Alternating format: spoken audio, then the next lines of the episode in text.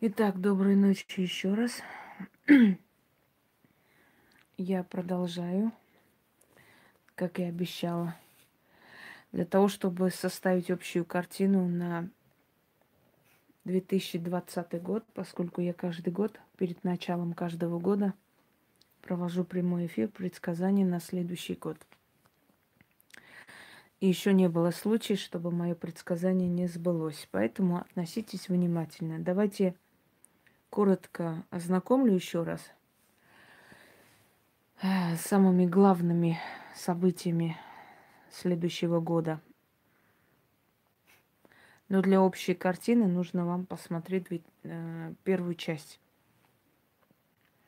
Итак, по зороастрийскому или арийскому календарю это год Белого Орла, следующий год. Год денежный, но в то же самое время год высокосный, а значит, будет достаточно много смертей. Далее.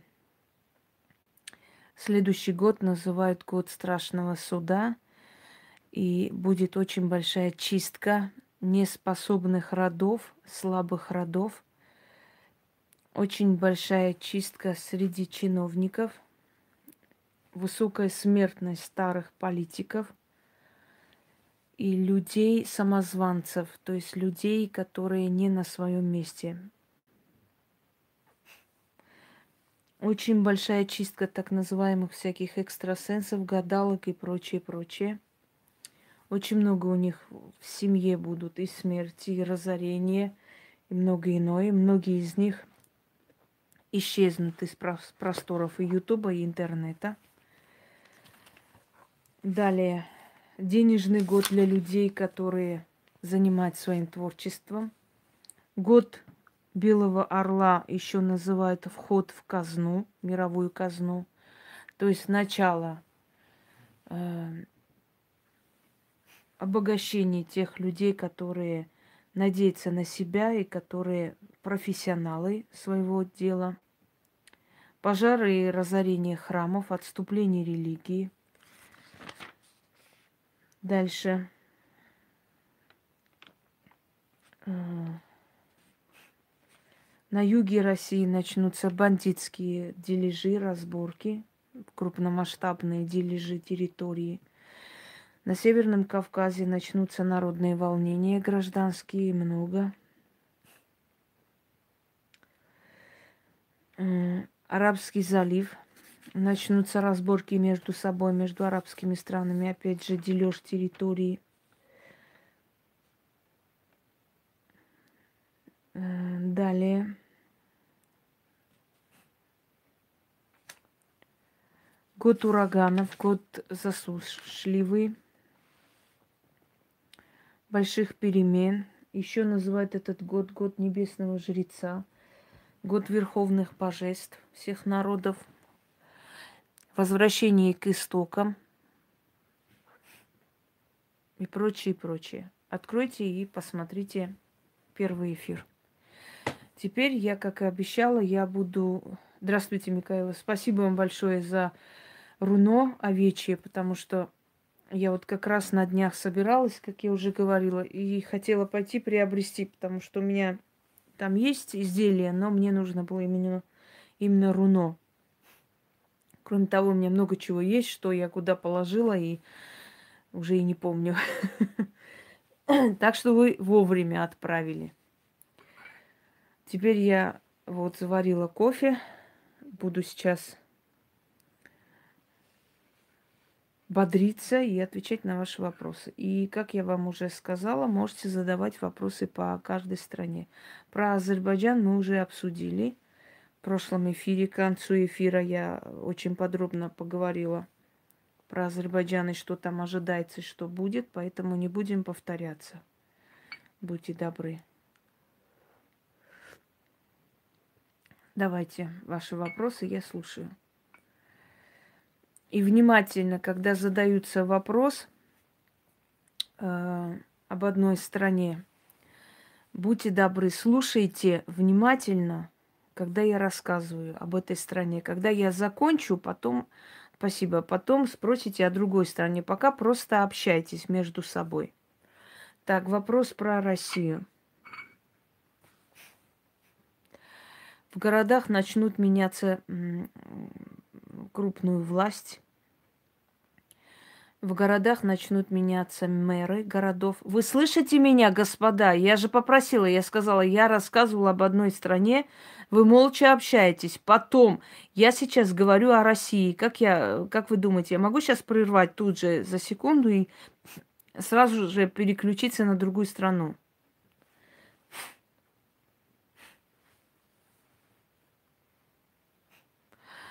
Итак, э, смена губернаторов.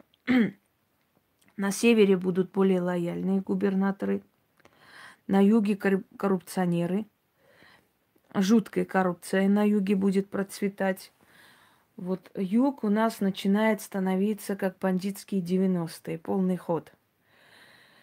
Поэтому э, обстановка в стране какая? Каких-то потрясений экономических не ждите. Э, но отжатие бизнеса, забирание бизнеса, особенно крупного бизнеса, будет. Многие корпорации переименуются, будут по-новому действовать, но на самом деле те же самые, просто под новым именем, разорятся. То есть за бесценок будут продавать свои имущества, деньги и прочее. Самые э, надежные банки это банки, которые государственные, и банки, которые связаны с нефтебизнесом, там Стальбанк, еще что-то, какие-то банки есть. Не рекламирую банки, просто объясняю вам, что банки, которые связаны с определенным бизнесом крупных компаний, они более устойчивы. Остальные банки, мелкие банки начнут уходить. Учтите. На мелких банках очень сильно давят. Более такие крупные хищники поглощают их и постепенно начинают прожимать, то есть убирают с дороги, потому что крупный бизнес, он становится еще крупнее. Начинает монополизация идти, и более крупные корпорации в себя вбирают более мелких. Государство идет путем монополизации, то есть она начинает э, поглощать мелкий бизнес более большим. Ну, например, если надо было здесь построить э, рядом супермаркет э, для этих э, строительных материалов, да, строительный рынок здесь спалили. В Москве убрали строительный рынок. Да-да-да, привет, Ян. И через некоторое время мы узнаем, что на этом месте будет большой строительный супермаркет. Видимо, просто хозяевам этих маленьких магазинов было предложено переключиться, перейти на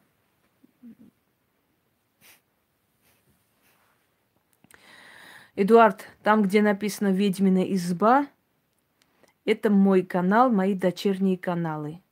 Не развелось, а люди взяли, создали эти каналы, чтобы мои работы не пропали. Если там сказано, что это мои работы, если там мой голос, если там написано, кто автор этих работ и так далее, это не развелось, а люди взяли и создали, чтобы моя работа не пропала. Понимаете, имейте уважение к этим людям. Вместо спасибо не говорите развелось их. Развелось там, где крадут мои работы и выдают за свои. Вот это развелось, да. Если бы не было этих каналов, не было бы столько информации обо мне. Каким своим голосом? Что вы несете? Ведьмина изба 2 – это мой канал. И там мои ролики те же самые, что на этом канале туда загружается. О чем вы?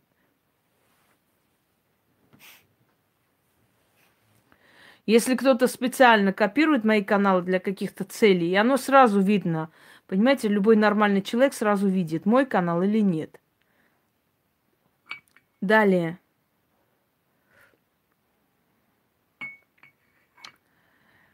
Эм.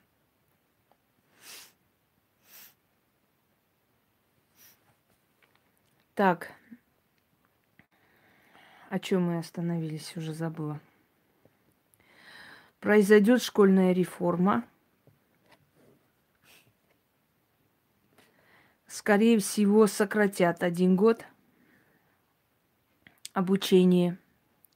Произойдет армейская реформа, сократят год службы, опять еще меньше сделают.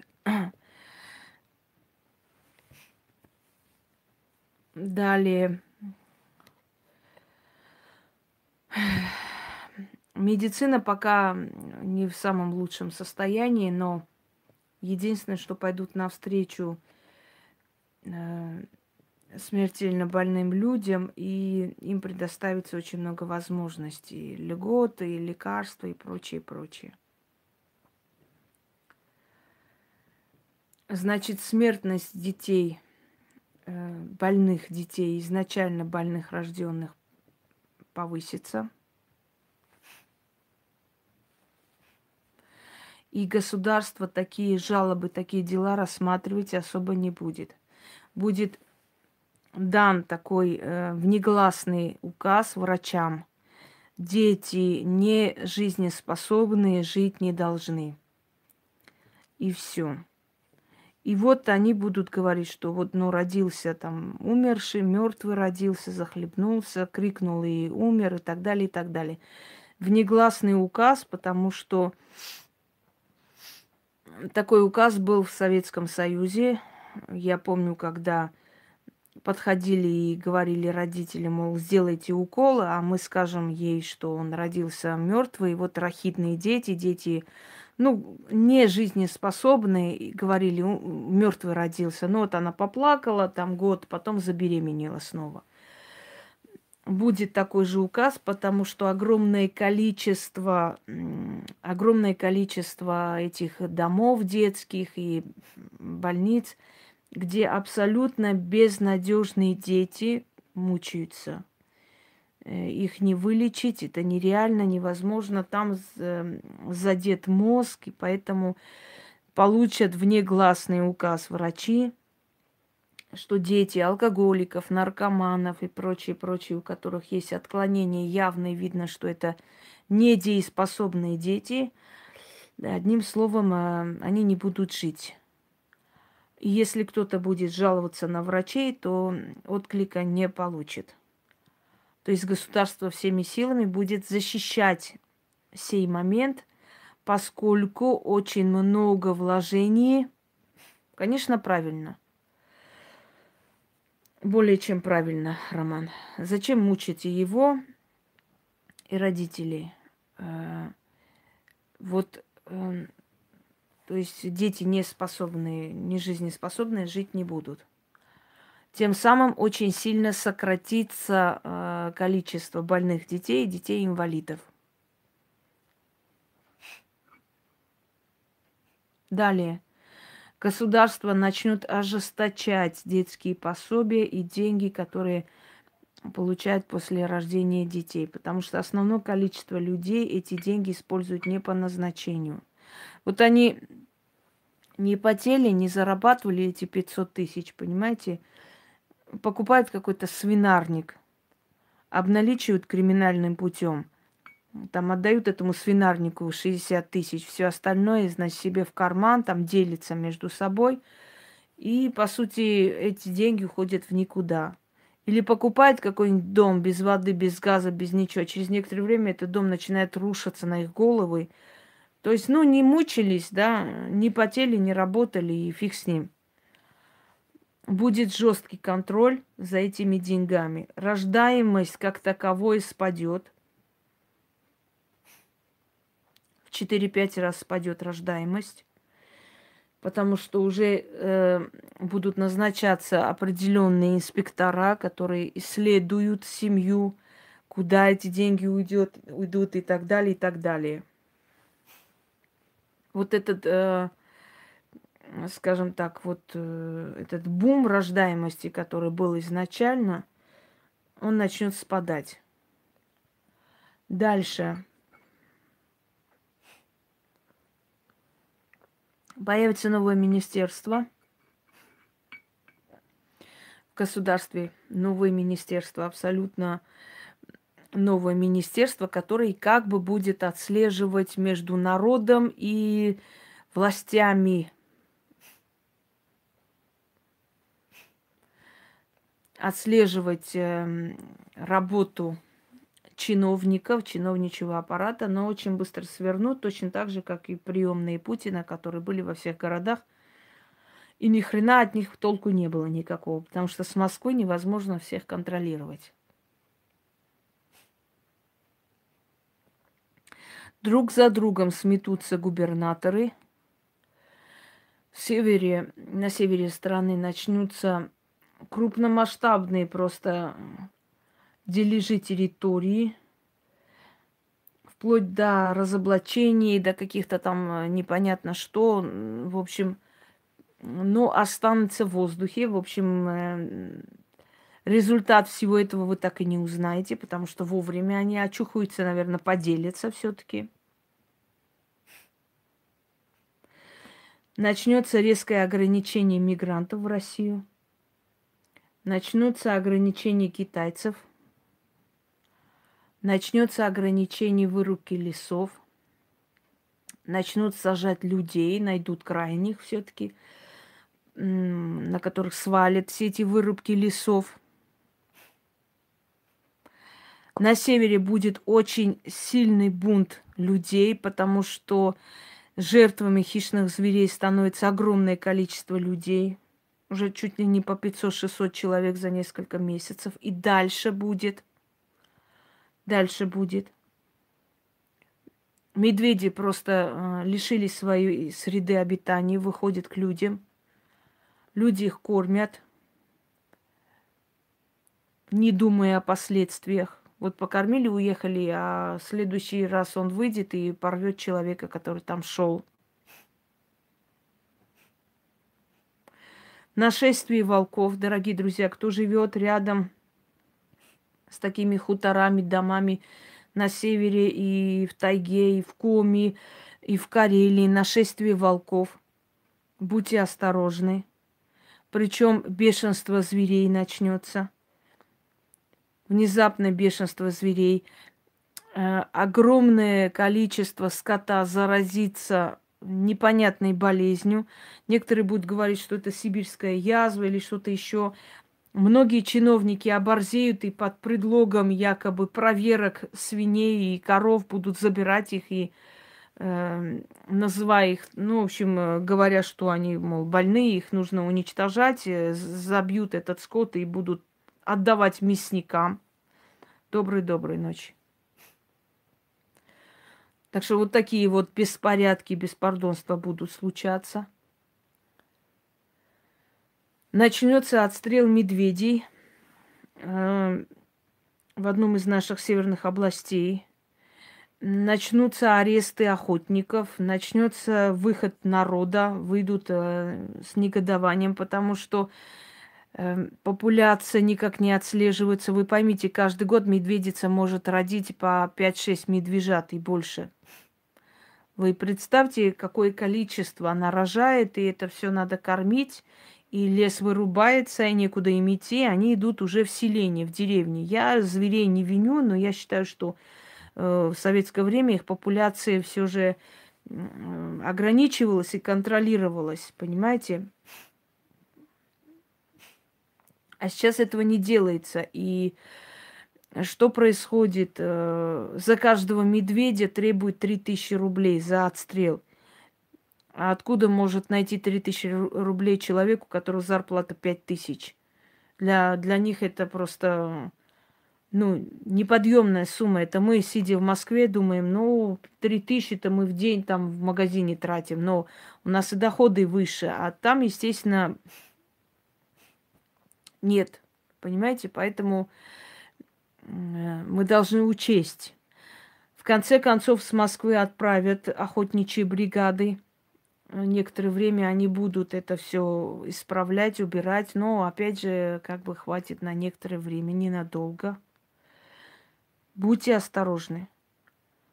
Очень много хищных зверей, очень много нападений, очень много смертельных случаев. Не отпускайте ни в коем случае детей от них э, через леса, хоть летом, хоть зимой, неважно. Э, пусть из машин не выходит ни, ни при каких обстоятельствах. Потому что такое ощущение, что чистка идет, абсолютно капитальная чистка мира.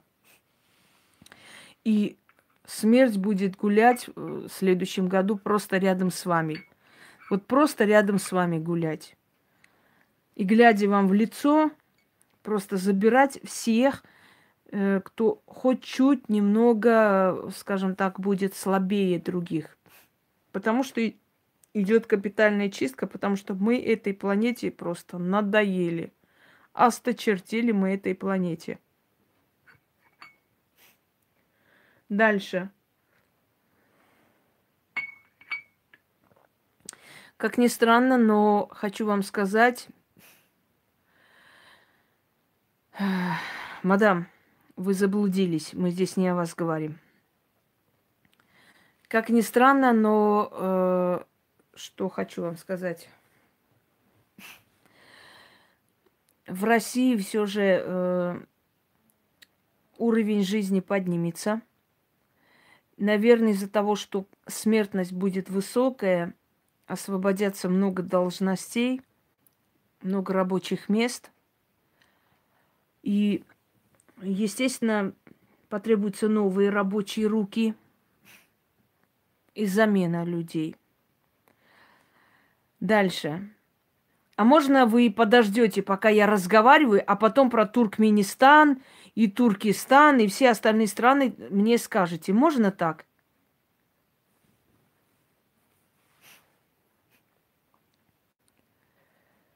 Дорогие друзья, у нас э, с 2020 года в России начнут вымирать деревни. Начинает... Нет, пенсионеры как раз останутся, Роман. Они старые кости, сильные кости. Они нужнее стране, чем даже отморозки молодые. У нас э, в стране с 2020 года будут вымирать деревни сельское население просто будет уходить.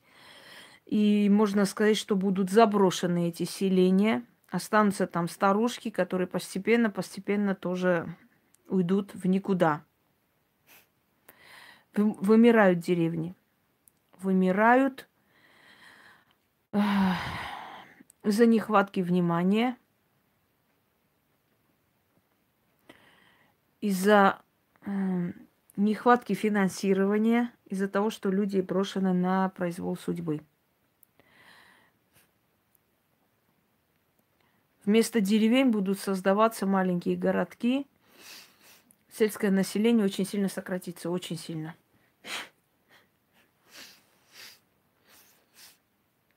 В течение где-то 15 лет сельское население сократится вдвое. А там ловить нечего просто молодежи. Нечего, нечем заняться. Нету базы, нету ничего. Рождаемость будет ограничиваться, меньше уже начнут платить, хотя и не так особо платили. Рождаемость больше так не поощряется.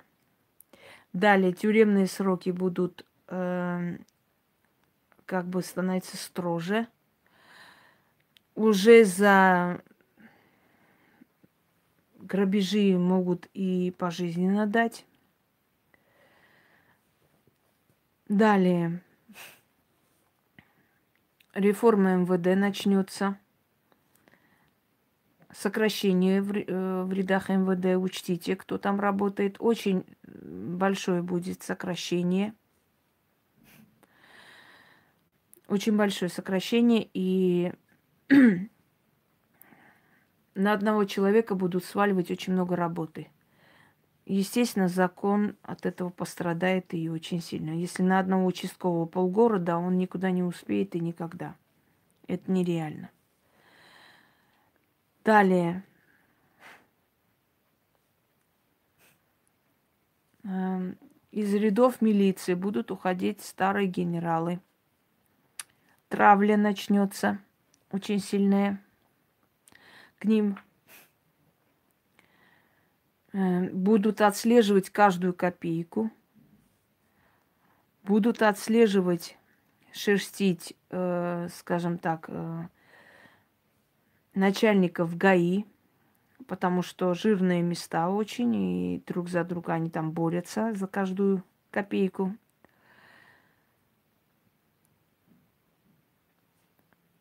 Так.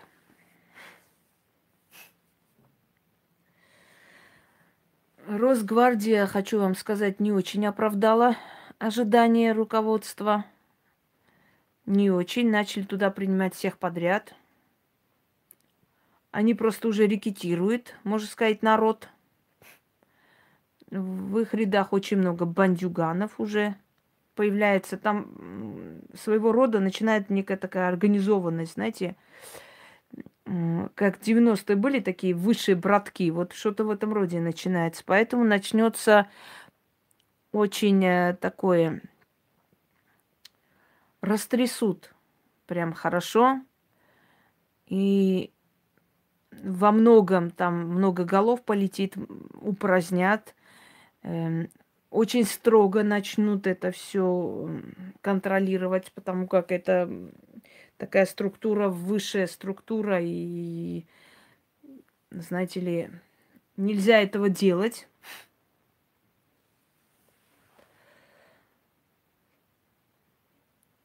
Беда уже пришла, Роман, беда уже пришла, и уже начинается вот эти все, начинается ненависть к ним и предвзятые отношения на них смотрят как на бандитов уже.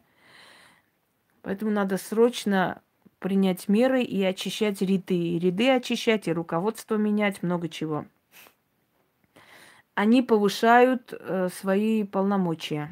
Чрезмерно повышают. Дальше. Э, восстановите, Елена, ничего страшного не будет. В России нет таких жутких катастроф, но будут так некие стряски. Хочу вам сказать, что вопреки ожиданиям экономика страны все же поднимется. Но я еще раз вам напоминаю, в России смертей вот в следующем году будет очень много. Каждый день может быть по несколько сотен человек. Дорогие друзья, к сожалению, это так. Потому что это год смерти. Год смерти и денег. Косить будет беспощадно за провинность родителей, за провинность э, предков, за свои провинности, за подлости. Косить будет молодых, людей, э, которые достигли власти, людей, которые контролируют очень многое – тех, которые считают, что уже достигли всего и им больше как бы ну, они непоколебимы. В, вот в следующем году наказание за все смерть.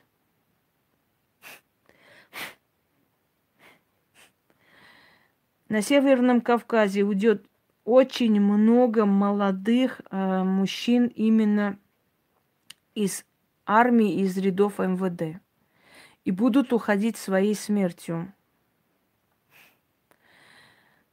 Инфаркты, инсульты, аварии и так далее. Очень много. Я боюсь, конечно, но день расплаты пришел.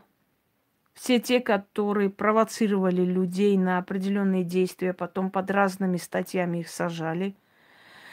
Дорогие ребята, ваше время пришло пришло. И год суда над всеми вами, боюсь, что настал. Начнут с ваших детей болезни, смерти, э, пожары внезапные дома, аварии. Э, вы знаете, в Африке есть такой ритуал, называется симбамту. Вообще считается, что э, да, уже началось карантин. Ну вот, считается, что вообще э, Симбамту или человек-лев это колдун. Колдун, который принимает облик льва и нападает на людей. А есть еще другой момент, когда э, как вам сказать, э, когда львов или других диких животных колдуны натравливают на селение своих врагов. Вот кто-то обидел колдуна, да, и получает э, за это львов на свою голову. И считается, что те, кто не виноват, могут не бояться, что эти львы Симбамту нападают только на людей, которые натворили что-то, то есть на людей, которые сделали другим бесчестный поступок. И им дается время для того, чтобы раскаяться перед народом и сказать там, извините меня, я виноват, я сделал то и это. И тогда он спасется от такой страшной участи. Вот здесь то же самое. Э, делали, делали, делали десятки лет, начиная с 2000 года, и еще раньше, да, 20 лет вот прекрасно как бы делали, жили. Ведь многих, очень многих спровоцировали, чтобы те там убивали, чтобы те взрывали, потом на них приписали всякие нехорошие статьи, и на 20-30 лет этих людей упаковали, э, собственно говоря, забрав их имущество и прочее, понимаете? Э, или человек убегал из родины, спасая себя, а узнавал, что там посадили отца, мать, э, зашли домой, прикладами избили, все такое. Э, это вам сходило с рук много лет. Но год небесного жреца, год справедливого суда и страшного суда обрушится. И на следующий год кто погибнет, кто умрет, кто заболеет, у кого дом сгорит, у кого дочь родит там мертворожденных детей, у кого дома начнется, не знаю что, у кого сын станет наркоманом, дорогие друзья, знайте, что вы это заслужили. Вот на, на чью голову обрушится все, садитесь и задайте себе вопрос, из-за чего это. Я вам скажу, самое главное э, преступление по которому карается смертью, это самозванство. То есть ты занимаешь не свое место на этом свете. Если ты призван охранять закон, ты должен охранять закон, а не грабить людей, а не сажать людей невинных. Если у тебя это случится, значит, ты это заслужил. Потому что 2020 год – это переломный год, это переход в новый век. Очищается все ненужное, отрывается и переходит в новый век. Дальше пойдем. Северный Кавказ, много молодых смертей. Далее, сейчас карта России перед глазами прохожу. Э, Тульская область начнется. Пошел вон, Сергей, отсюда. Свои слова контролируй, ты не на базаре. Что скажешь? Я скажу тебе, иди туда, откуда пришел.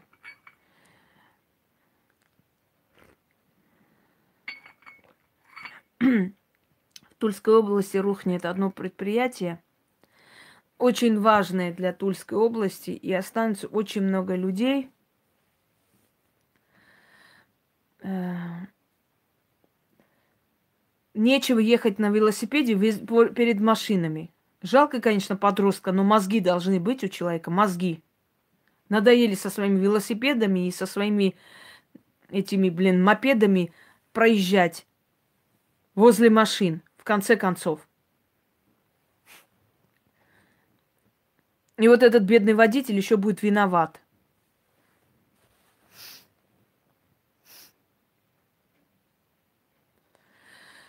Да останутся безработными, значит, там хотят построить большой онкоцентр. Уже говорят об этом. Детский причем отдел.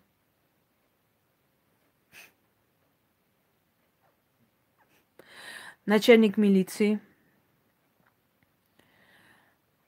Он, э, его захотят смести, но не смогут. Будет очень большой грандиозный скандал. Э, далее.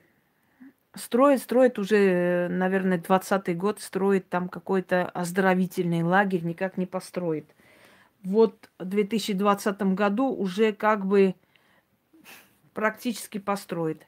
Да, Роман, он тут, тот еще жук, причем еще и похож на жука. Он такой маленький, такой, э, знаете, чем-то Хрущева напоминает. Вот такой же вот скользкий, такой же тупой, такой же ограниченный, такой, такой же колхозник. Но у него очень много связей, у него очень хорошие корни здесь, в Москве. И отсюда его поддерживают и помогают. Вот его секрет успеха.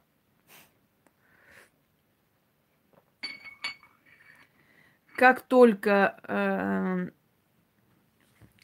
как только с Москвы его покровитель помрет, вот тогда, да, тогда он быстренько манатки соберет. Пока он жив здесь, его не могут с места сдвинуть.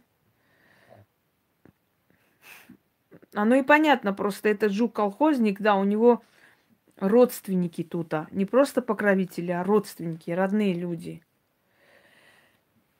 То ли двоюродный брат, то ли еще кто-то там, но, но родственник, родная кровь. Нет, пока этот человек им нужен, Марк. Пока нужен, поэтому он там держится. Дальше.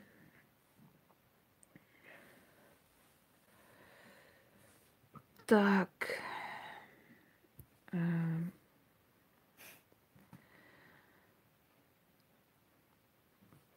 Что, что, что? Давайте пока перейдем другое. Значит так, Украина.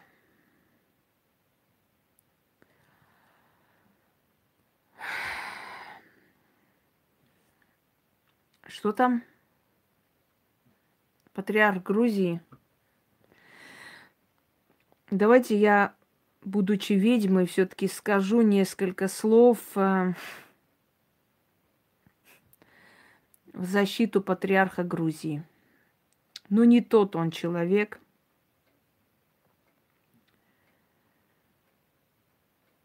Не такой он человек, как пытается его представить. Э, его хотят просто смести, и эта компания специально против него идет.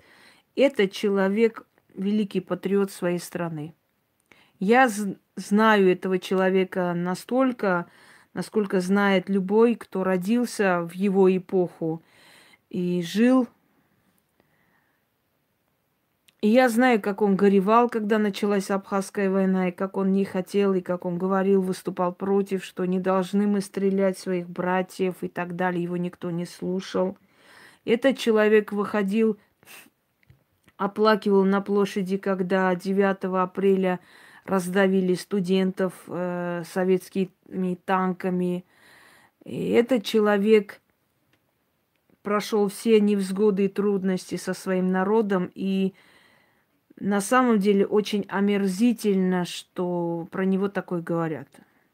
Это достойная личность. Я не религиозный человек, вы знаете, как я отношусь к религиям. Я вообще считаю, что религии придуманы людьми, Но я считаю, что этого человека оклеветали незаслуженно. И после таких фильмов и травли, мне кажется, он недолго проживет, потому что он и так уже преклонных лет. Дали бы ему как бы до конца своих дней довершить. Вот представьте, троны царей ушли в прошлое, да, а троны патриархов еще остались. Это историческая часть человечества, как бы там ни было. И надо к этому с уважением относиться. Вот я бы хотела, чтобы у моего народа был такой же патриарх, как Илья II. Потому что тот, который сейчас в Армении сидит, это просто позор позорный. И я могу сравнить э, вот Илью II с Вазгеном Первым, который был у нас, да, до этого позорника, который пришел. Вот тот был точно такой же отец Отечества и зря эта травля против э, такого человека. Зря, действительно зря. Недостойно это все. Нельзя этого делать. Тем более человеку, который настолько предан. Какой еще начинающий ведьмы? Херню не пишите, женщина, начинающей ведьмой. Чтобы я такую хрень больше тут не читала. Это человек, который в Грузии объединил народы, признав э, православную церковь и григорианскую церковь как общие религии государства. Хотя э, Саакашвили подписал этот указ, да, но он не мог подписать без согласия э, патриарха. И вот теперь э, представьте, что он пошел на такие уступки, а Григорианская церковь это армянская церковь в Грузии. И человек, который, вопреки тому, что находили, например, я, кстати, про него сниму этот э, некий прямой эфир, правда, и расскажу я. У меня были такие намерения, я думаю, стоит или нет.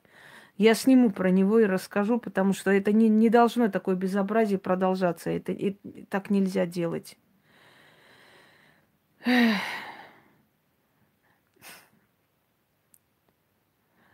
Он старый, он уже старый человек. Он может э, не контролировать ситуацию, понимаете?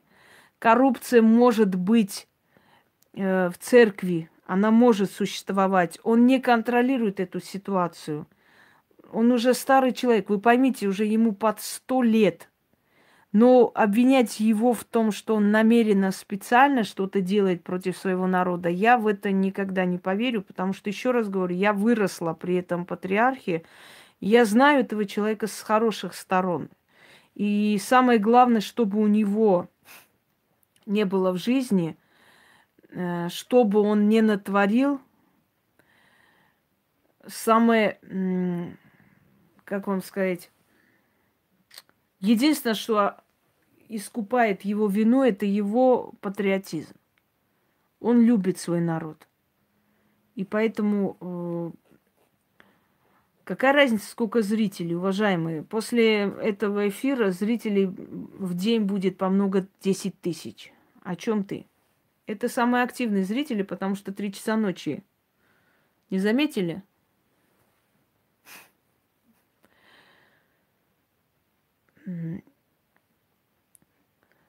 Так, что будет? Э, будет следующее. Травля приведет его к крайней смерти.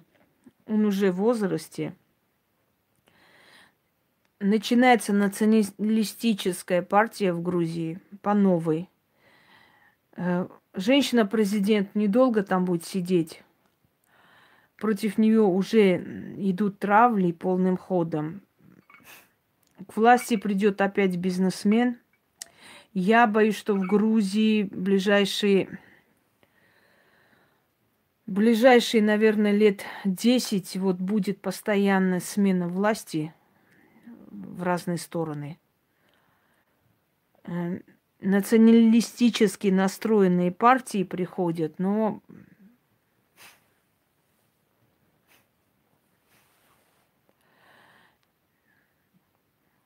нехорошо с Грузией. Прогноз немножко нехороший. Опять начинается вот это дележ власти, опять начинается вот эта тягомотина. Под этим всем, э, под этой шумихой начинают развиваться опять бандитские формирования, опять начинается грабеж. Кстати, хочу вам сказать, что крупные корпорации Грузии, а именно золотодобывающие, э, золотодобывающие вот э, корпорации, медь, никель, вот эти все крупные корпорации, э, они опять начинают потихоньку разграбляться, как бы вот под шумок всего этого. И эта шумиха создана искусственно, не случайно. Не случайно. Не случайно эта шумиха создана. Как бы опять мы не пришли к тому времени, э, ну, к такому, который была, уже не будет до такой степени распоясанной, но понимаете, как молодежь воспиталась и выросла в таком духе, они не видели трудностей, вот в чем дело. Сколько лет им уже э, Советский Союз распался и так далее. Они не видели вот трудностей, которые, э, которые мы прошли. Вот эти все восстания, бунты, эти все блокады, нехватка там воды, не было света годами, мы прям под этим, под лампами жили. Э, Тбилиси вообще, я помню, когда 90-е мы поехали с дядей там на его старенькой машине в Тбилиси, я думала, что я какую-то пустыню Сахару попала. Это не столица страны, а какой-то, блин, какой-то непонятные темные места вообще жуткие – потому что света не было абсолютно. Люди этими керосиновыми лампами жили, э, даже в городах, прямо возле домов соорудили вот эти вот, э, ну, эти специальные печи, чтобы хлеб печь. И вот они по очереди, значит, соседи пекли хлеб. Ну, ужасное время, жуткое, конечно буржуйки, сколько людей там отравилось от этих буржуек и померли. Это все были турецкого качества, нехорошие, они пропускали дым, и от угара умирали люди. То есть вот на голову Грузии очень много обрушилось жуткого. И потом, знаете, эти постоянные гробы возили хоронить. Э, страшно, конечно, вспоминать очень жутко эти все движения, мало того, что люди там воевали, мало того, что людей хоронили детей, привозили постоянно. Я помню, что в эти годы, ой, первый раз, когда я сказала своей учительнице, кто убил ее брата и прочие, ко мне начали ходить люди, спрашивать, живы они или не живы. Я помню одну женщину, Этери, которая очень переживала за своего сына, спрашивала Амиран – вот, э, живой или нет. Я не знала, как сказать этой женщине, потому что я увидела огонь и падающий вертолет, и я сказала, он вот, я вижу вот огонь, и вот что-то падает. Я тогда еще понятия не имела, что есть там вертолетчики, война, ребенок, что там. И вот я ее состояние помню, жутко. Очень страшные годы. Хотя я очень скучаю по Грузии. Это моя малая родина, и ничто не может меня никак повернуть в другую сторону. Но очень страшно, просто страшные были годы, жуткие. До такой степени жуткого не будет, но я хочу вам сказать, что то поколение, которое пришло, они избалованные, понимаете, вот эта молодежь избалованная, им все надо, все разрешите, все дайте, все, вот мы все хотим, мы должны вот так, мы вот такие сякие, дерзкие, там, сильные, справедливые и независимые. И вот аношу для них там узаконьте, это сделайте. Эм, не любит молодежь работать, она не дает да, она не дает двигаться стране. Молодежь нужна стране. Эм, образованная, интересная. Вот в Армении то же самое творится. В основном молодежь сейчас, понимаете, как если раньше молодежь работала, поощряла, скажем так, да можно, почему нельзя? В Грузии такие же люди, очень нормальные, хорошие люди. Съездите спокойно и на всякие глупости не обращайте внимания. Там как было отношение нормальное к людям, так и есть. Остальное политика. Никто вам ничего не скажет никогда, поверьте мне. Так вот, э,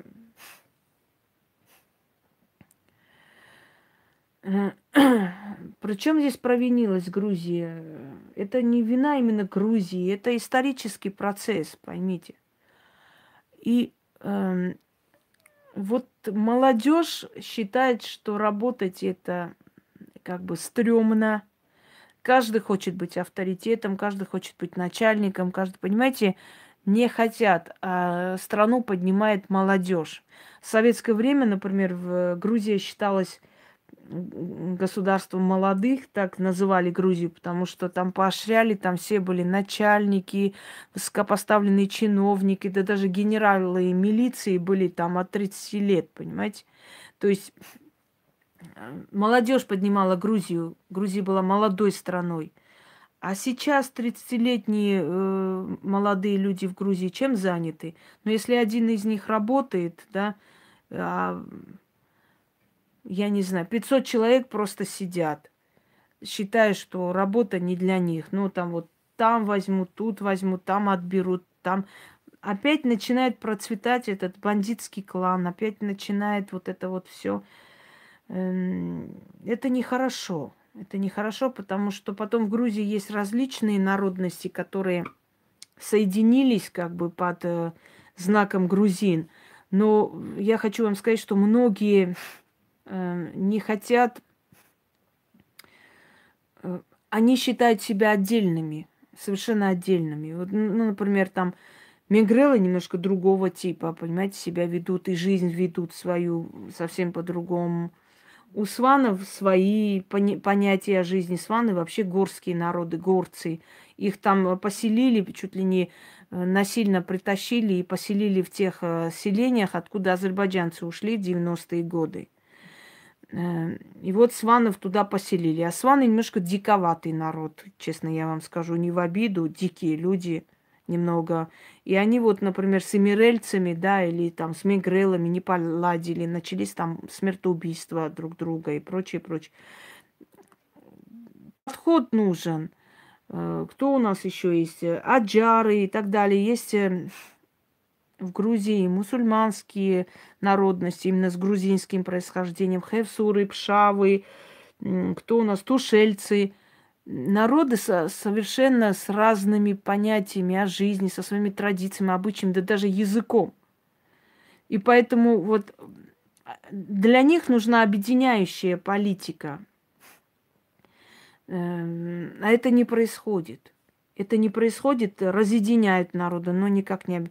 Ну, на самом деле, я помню, когда там один Менгрел украл одну сванку, и там чуть ли не 200, Две села убивали друг друга там до последнего. Каждый день кого-нибудь хоронили. У них там такая месть была жуткая. И приезжали делегации в эти селения, чтобы их мирить, чтобы это все уже остановить в конце концов. Потом сваны разбойничали очень много.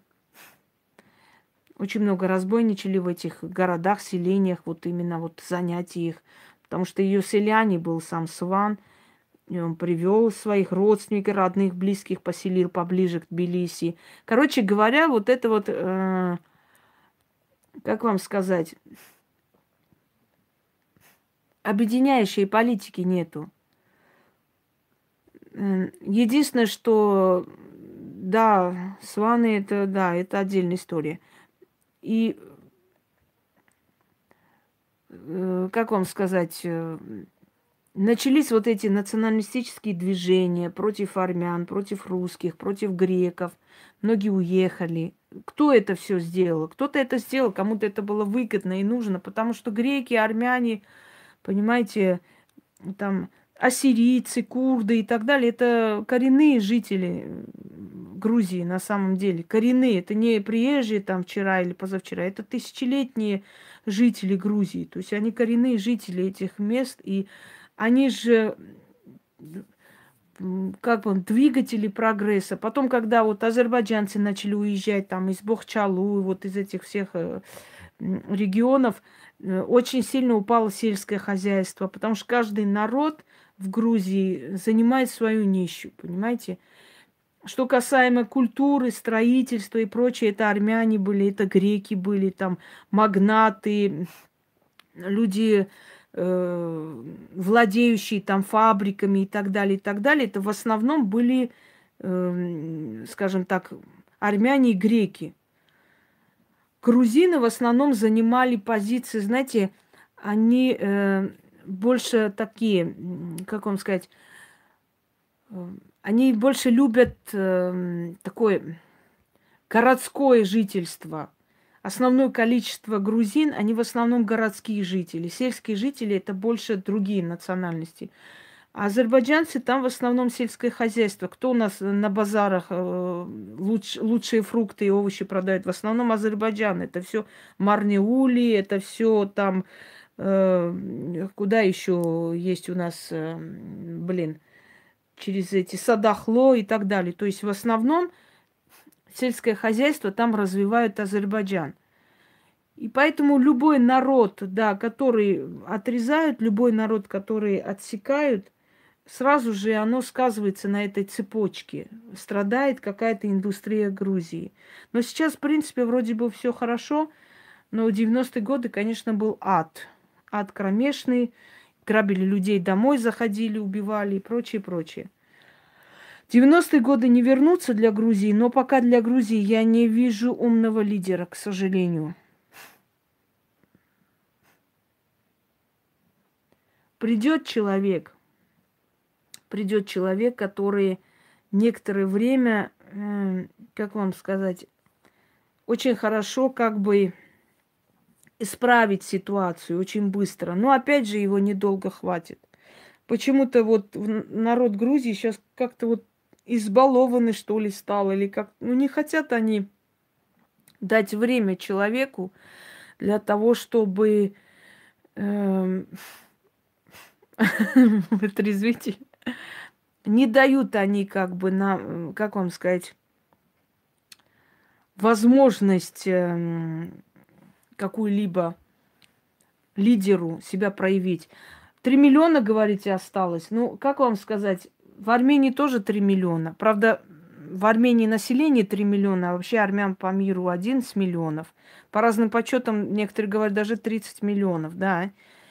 Что очень многие есть с армянскими корнями, живущих в Турции, в Иране и так далее. Даже такие есть моменты, но все же именно с армянской фамилией, армянскими корнями, признающими себя армянами, 11 миллионов по миру. Нас спасает наша диаспора – если бы у армян не было диаспоры, вот точно так же и было бы с нами. Единственное, что есть, это диаспора. Грузинская диаспора небольшая, к сожалению. У грузин диаспора небольшая. Она, скажем так, э, ну, не так в количественном таком варианте, конечно, она не, не такая большая, поэтому Грузии от своей диаспоры толку мало – едут люди, зарабатывают, отправляют, но это не диаспора, это только недавно уезжавшие из Грузии, это разные вещи. А диаспора это нечто другое, это коренное население, уже коренное население другой страны, но твоей национальности, которая твоей стране помогает там в некоторых случаях, интересах. Сейчас принесу на зарядку, поставлю и перейдем к другой стране. В отношениях что будет? Ничего плохого не будет. Как было, так и будет в отношениях России и Грузии. Так же будет, как всегда.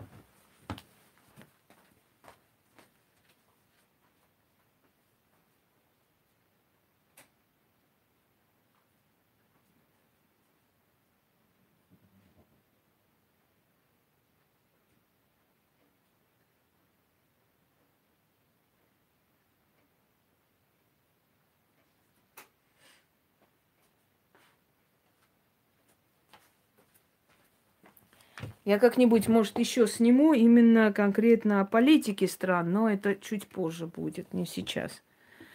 Сейчас, секунду, я на зарядку поставлю.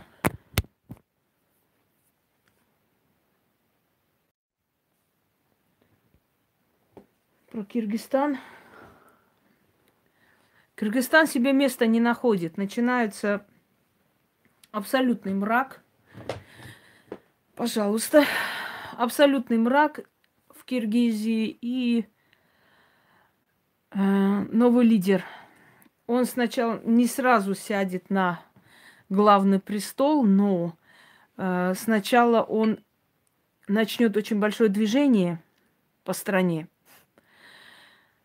Э, налоги поднимутся в Киргизии, налоги на землю.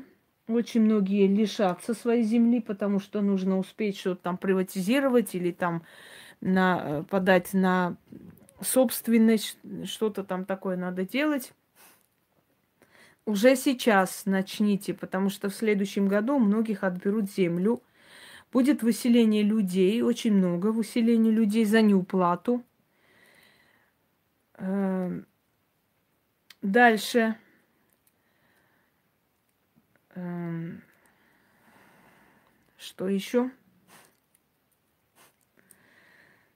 В Киргизии очень большой, большой оборот начинает э, наркомания среди молодых, очень большой. И это вот очень страшная вещь, которую нужно остановить. Если сейчас ничего не сделать, если сейчас ничего не сделать, то будет очень плохо. Дальше. Киргизии, как и в Казахстане, очень большая смертность самоубийства среди молодых женщин. Самоубийство среди молодых женщин очень большая. В основном из-за домашнего насилия, в основном из-за того, что их крадут против их воли, избиение, издевательства и прочее, прочее. Про Россию уже было сказано. Перемотайте и посмотрите заново. В Киргизии ничего хорошего нет, к сожалению, пока. Народ будет уходить, будет уезжать, начнется националистическое движение, бандитизм процветает у вас, особенно на дорогах, будьте осторожны. Отжимают хорошие дорогие машины просто. Ничего хорошего. Я не буду отдельно за каждый штат Америки рассказывать. Я расскажу сразу же. Безработица очень высокая. Опять же, убийство чернокожего начнется, поднимет голову. Э, проблема с мексиканскими мигрантами. Значит, наркобизнес снова, потому что власть ослабила свои, э, свою хватку. И начнется новое процветание наркобизнеса разборки, уличные убийства. Дальше. Опять э, рухнут несколько таких крупных корпораций. Америка, как ни странно, будет вести э, такую политику мира – политику мира, но устрашение. То есть она начала действовать уже, скажем так, методами пряника. Облаять, но не напасть. Вот так будет правильнее. Америка будет делать все, чтобы разрушить большую семерку стран – она желает контролировать Европу. Европейские лидеры начнут собираться, но между ними нет общности, между ними нету согласия. У вас есть культура или нет? Я пока рассказываю, каждый из вас пишет, расскажите про то, культура есть вообще? Дорогие друзья, я хочу сказать, что ЕС распадется, и распад ЕС начнется в 2020 году. Странам Европы пришло время платить за кровь восточных народов.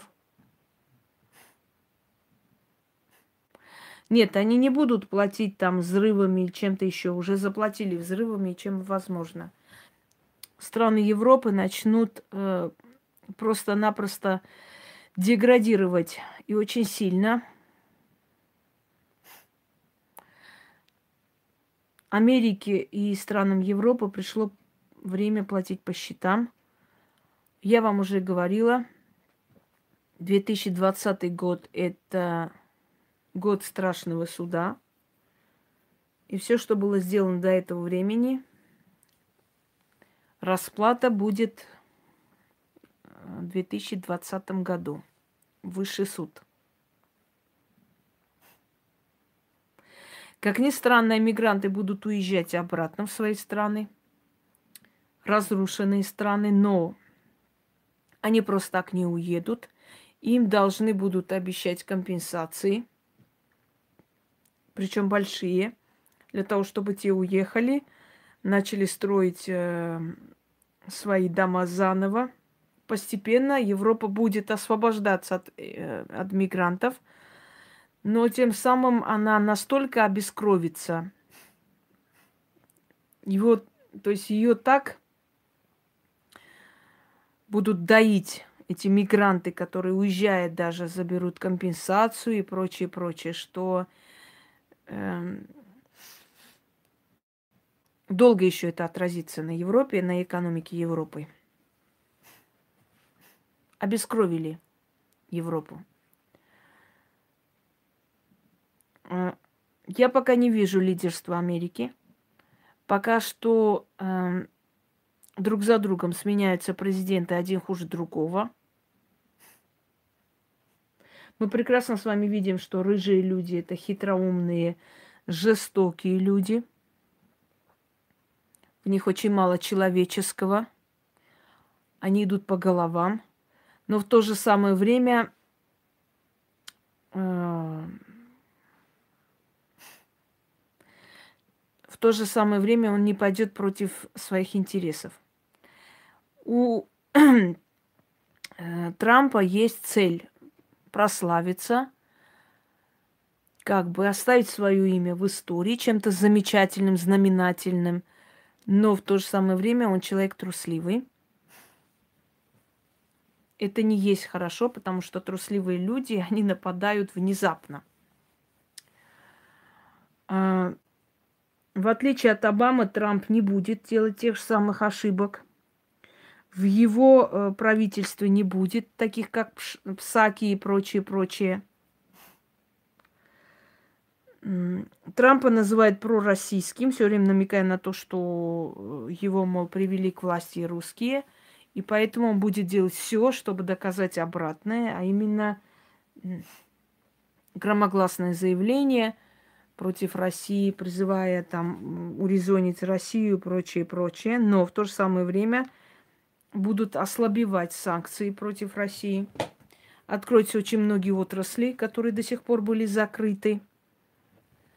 Обостряется ситуация с Турцией по новой. Эрдоган что-то выкинет. В Турции поднимут курдский вопрос – опять начнется противостояние, опять начнутся ненависть, взрывы и всякое-всякое, митинги. Э, арестуют еще одного лидера курдского сопротивления.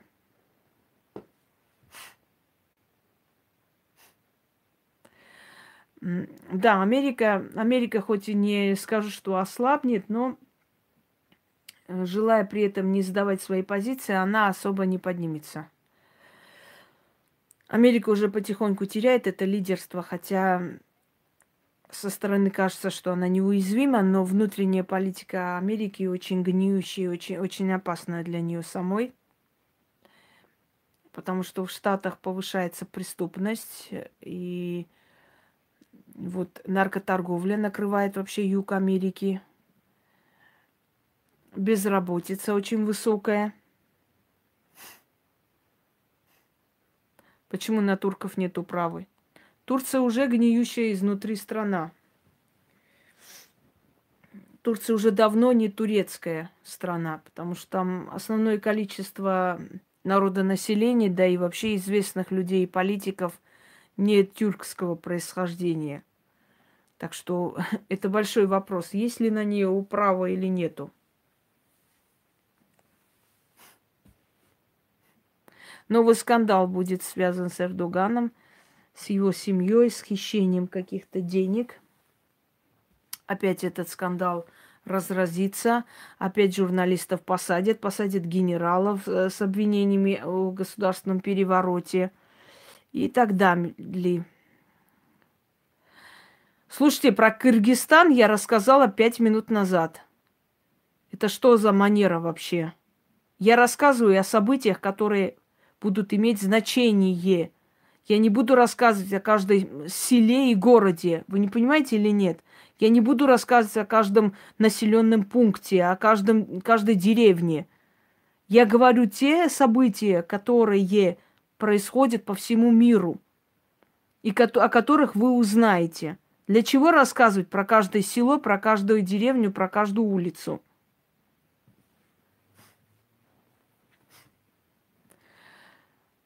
Обострение отношений между Израилем и сектором Газа. А опять начнутся бомбежки. Ждите эти бомбежки после февраля. Опять начнется бом- бомбежки, опять начнется взаимное обвинение, ненависть, нетерпимость и прочее. Сирия начинает подниматься с колен. Сирия начинает подниматься с колен. Сирия начинает дышать и жить по-новому. Ливия, Ирак, Египет. Значит, вот это вот э, бандформирование – которые в основном своем были придуманы Америкой на самом деле, начинает отступать в сторону. Их, в принципе, особо-то и не было. Больше было надумано, но что-то там было, конечно, бандитская организация, но не до такой степени, как раздули.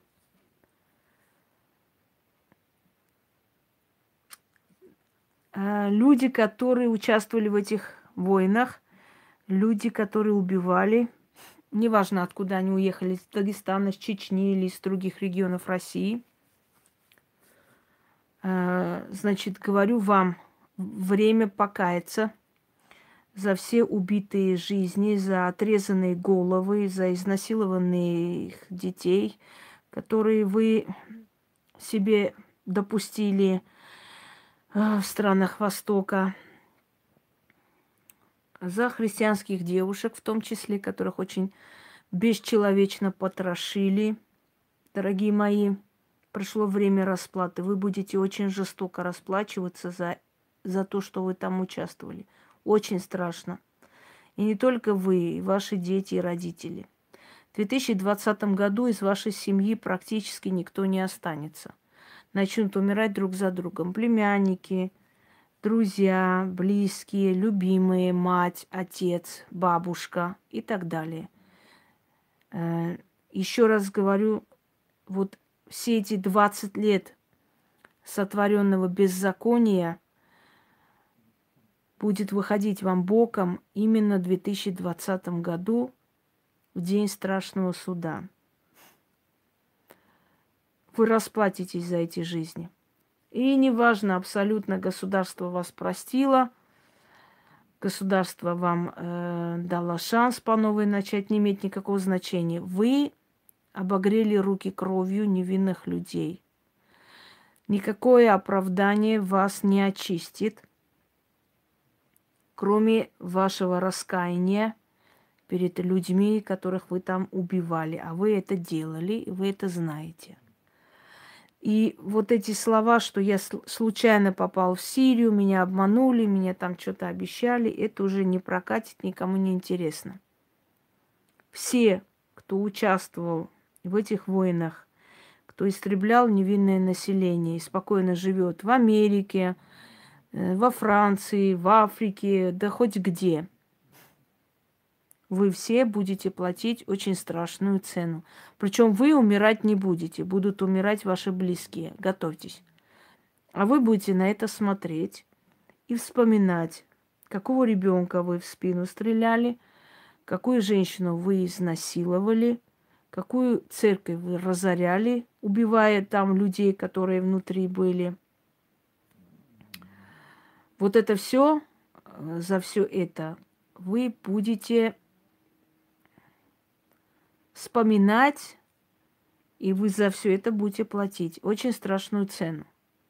Учтите это, просто знайте, когда вот начнется вот истребление вашей семьи, то есть умирать будут, все будут умирать. Когда это начнется, этот процесс, вы просто поймите, откуда это идет. Это идет оттуда. Вы будете за это платить. Дальше. Я уже говорила вам о том, что все структуры, все люди, которые обогрели руки невинной кровью, посадили невинных людей, время суда, 2020 год, огромной жатвы, Э, после 2020 года на Земле может быть сократиться население на миллионов 15 точно. Вот. На миллионов точно. Они все смотрят меня и, и посмотрят меня, Юлия. Меня много кто смотрит, не все признаются. Если кто не смотрит, то близкие соседи, родные передадут. И я просто говорю вам всем, придите в себя, люди. Потому что сейчас начинается жуткая чистка подонков, недочеловеков и убийц. А мне вот не страшно, Даш. Мне вообще не страшно 2020 год встречать. Особенно высокосный год, который и так полон смертей. А сейчас тем более совпадает. Мне не страшно, знаете почему? Моя совесть чиста. Я никого не грабила, не воровала, не убивала, ни на кого донос не написала, никого не посадила, никому не хотела разрушить жизнь, семью. Я знаю, что моя семья, мой ребенок и я будем живы. Я не делала ничего подлого. Ошибки, на кого-то там не так посмотреть, кого-то куда-то послать, это не подлость, это просто неурядицы, это грубость, это нервы людей, которые могут что-то не то сказать, не так посмотреть. Но подлости я не делала. А вот те, которые на меня писали доносы ни за что, Люди, которые в прокуратуру писали, обвиняя меня в терроризме, без стыда и совести. Какой из, из меня террорист, как из коровы балерина? Ну, не смешно? Вообще смех. Вообще. Вот эти люди пусть готовятся. Вот эти люди будут платить и очень дорогую цену. У меня совесть чистая, я ни на кого не писала доносы в прокуратуру, понимаете? Чтобы людей наказали или посадили за, за что-то. Чего мне бояться? Я не делала подлости. Я живу своим трудом, работаю день и ночь, помогаю кому могу, сколько могла делала добро, и деньгами помогала, и помощь так оказывала, и на работу устраивала, и знакомила, и чего только не... Я не сделала подлости, поэтому мне бояться нечего. Чего тут страшного? Мне не страшно. Лично мне не страшно. А вот те, которые, еще раз говорю, на людей доносы пишут, те, которые э, на самые гнусные низкие вещи идут в этом мире, пускай они боятся. Я чё? Понимаете? Если кто грабил, убивал, если у кого-то сын или брат сидит в определенных органах и сажали людей для того, чтобы а, там отжать или забрать что-то, пусть они боятся, пусть они знают, что 2020 год это год страшного суда, они будут платить. Вот и все. А если вы живете честным трудом, нормальные, достойные люди, ни, ни на кого ничего не сделали, ни на кого не доносили, никого, ни у кого тайком э, не присваивали имущество, людей не выселяли и прочее, прочее, чего вам бояться? Вам бояться нечего. Пусть боятся черные риэлторы, пусть боятся люди, которые специально селятся в квартиры, чтобы отжать эту квартиру, людей довести. Вот они пусть боятся. Разве плохо, что планета начинает очищаться от дерьма, от тварей? Я думаю, что очень нормально. Человек, который резал детей, который насиловал, убивал, э, пользуясь войной, а потом убежал в Америку или еще куда-нибудь и спи- спокойно себе живет.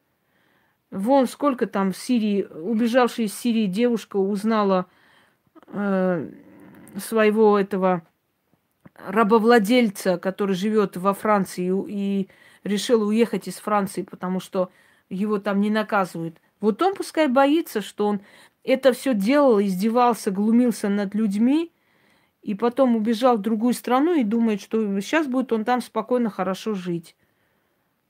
Пусть его вся семья ляжет друг за другом потихоньку в гроб, а мы будем смотреть.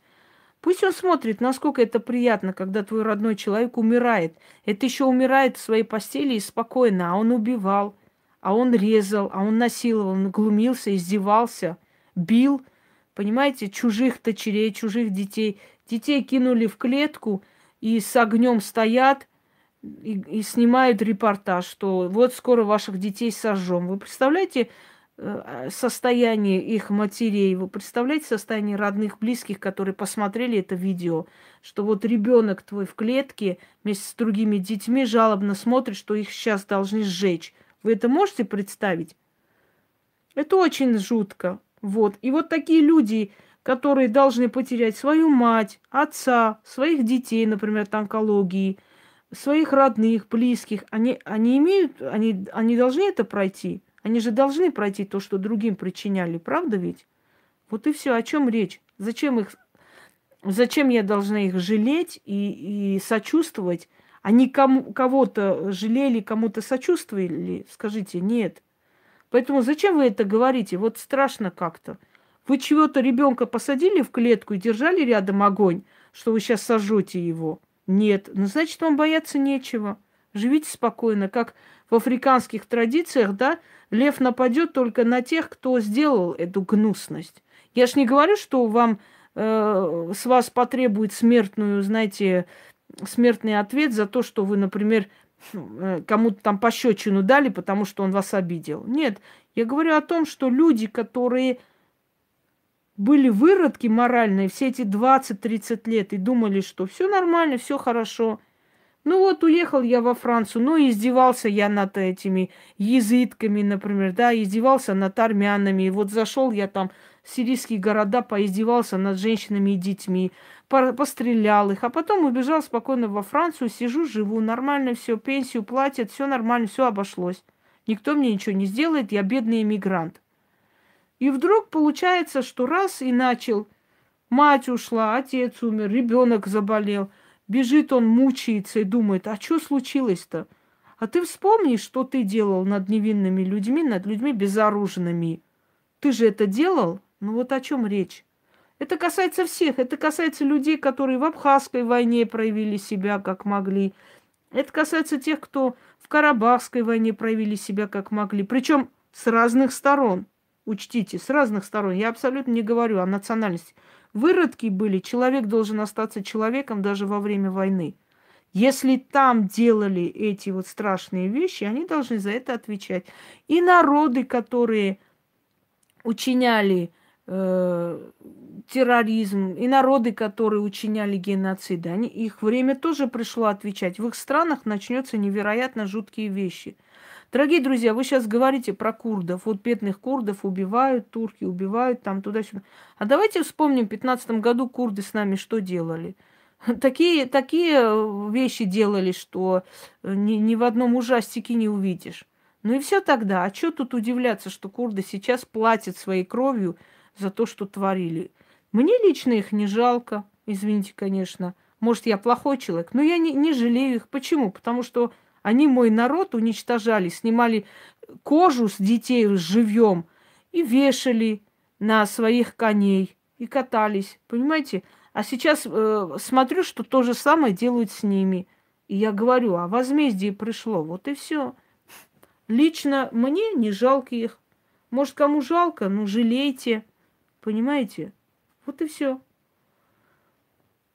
Так что, дорогие друзья, за все платить надо собственно говоря. Дальше, что у вас еще есть за вопросы? Не надо жалеть палачей. От палачей мир должен очиститься.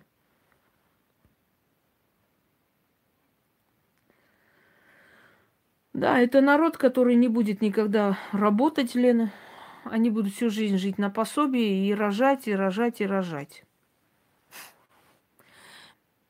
Испания. Испания обнищает. Испания уже обнищала. В Испании уже ваших племенных э, коней пускают под мясо. Настолько уже эти все фермы разоряются и просто нереально не могут они себя содержать. В Испании все держалось на туризме, но это тоже уже подходит к концу. В Испании тоже будет высокая смертность людей, уже началась высокая смертность. Э, Кроме того, если вы так будете задавать вопросы, Украина, Белоруссия, я вас выкину отсюда. Э, в Испании будет э, вирус некий, и, значит, прививки будут делать принудительно, но за это будете платить, то есть очень высокий такой. В Испании, как ни странно, выживут творческие люди. Люди, э, которые сами себе хозяева. Туристическая отрасль и ресторанный бизнес абсолютно пострадает. Очень многие вот эти рестораны, мелкие такие кафешки уберут, уже убирают в сторону, потому что они не приносят никакой прибыли.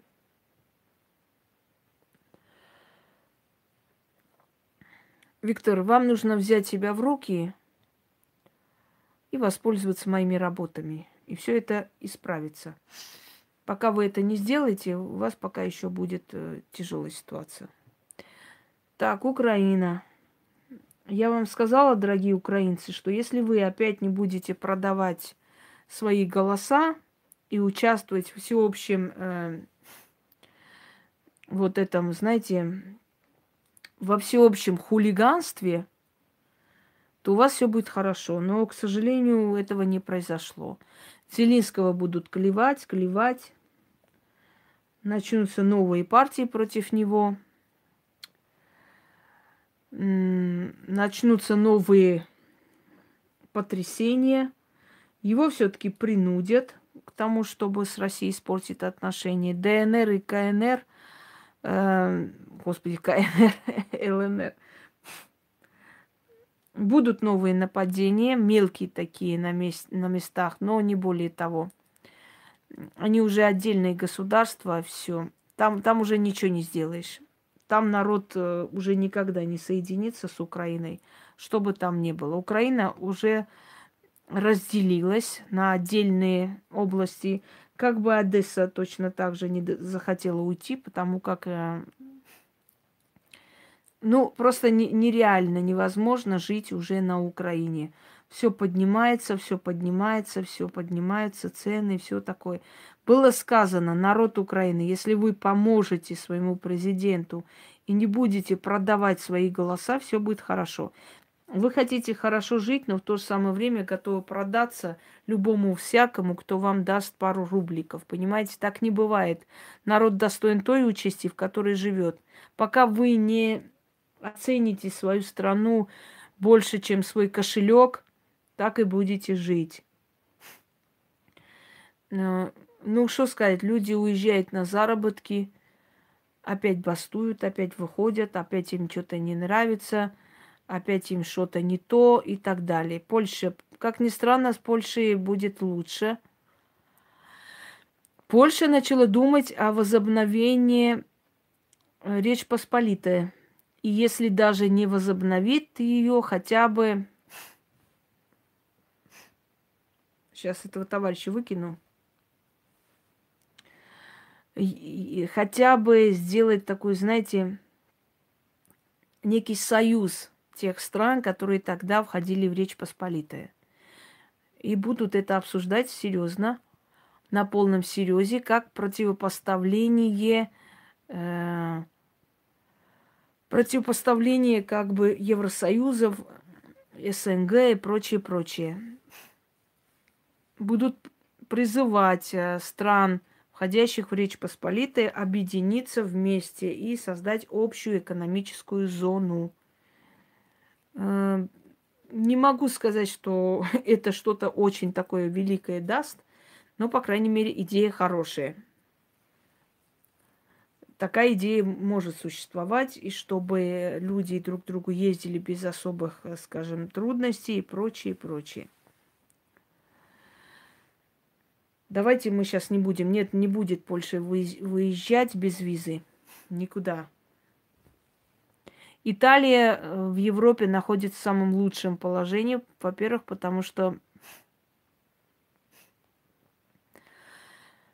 в Италии э, меньше этих мигрантов, да почти нету. Италия не принимала и не хотела принимать. И если ГАУ приняла, очень строго, очень э, тяжело, скажем так. Украина, Одесса покинет Украину, Лариса. В течение 15 лет Одесса потихоньку устранится от Украины. Это не то, что проверено, это миллион процентов. Мои предсказания тоже проверены.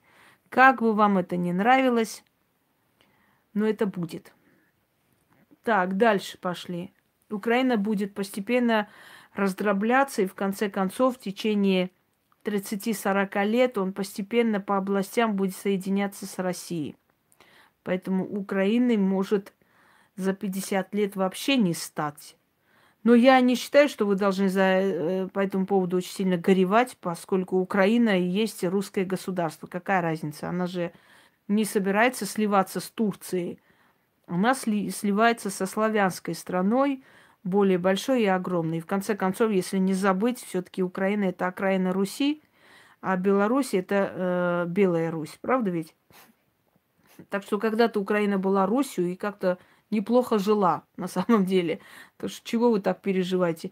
Если бы все армянские мелкие, большие государства соединялись, я была бы просто счастлива под именно э, армянским государством, да, армянской государственностью. Я была бы просто Э, на седьмом небе от счастья. Поэтому, если вы так переживаете из-за того, что вы соединитесь с Россией, то, я, честно, я вас не понимаю, потому что какая разница? Вы те же самые русские, немножко с другим наречием. Вообще не понимаю вашей боли и вашего переживания. Э, это ваши единокровные, это ваши тетки, дядьки, э, ваши отцы, матери, все, все, это ваш народ. Какая разница, уважаемые? Погодите, я сейчас закончу, и потом дойдем и до Армении. Э, дальше.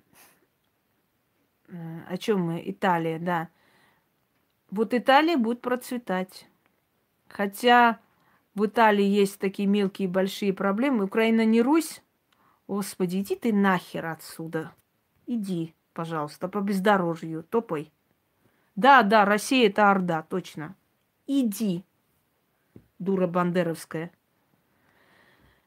Так вот, э, ну вот такие вот дуры, и, собственно, и собираются на этих митингах и какую-то хрень несут. Реально больные на всю голову.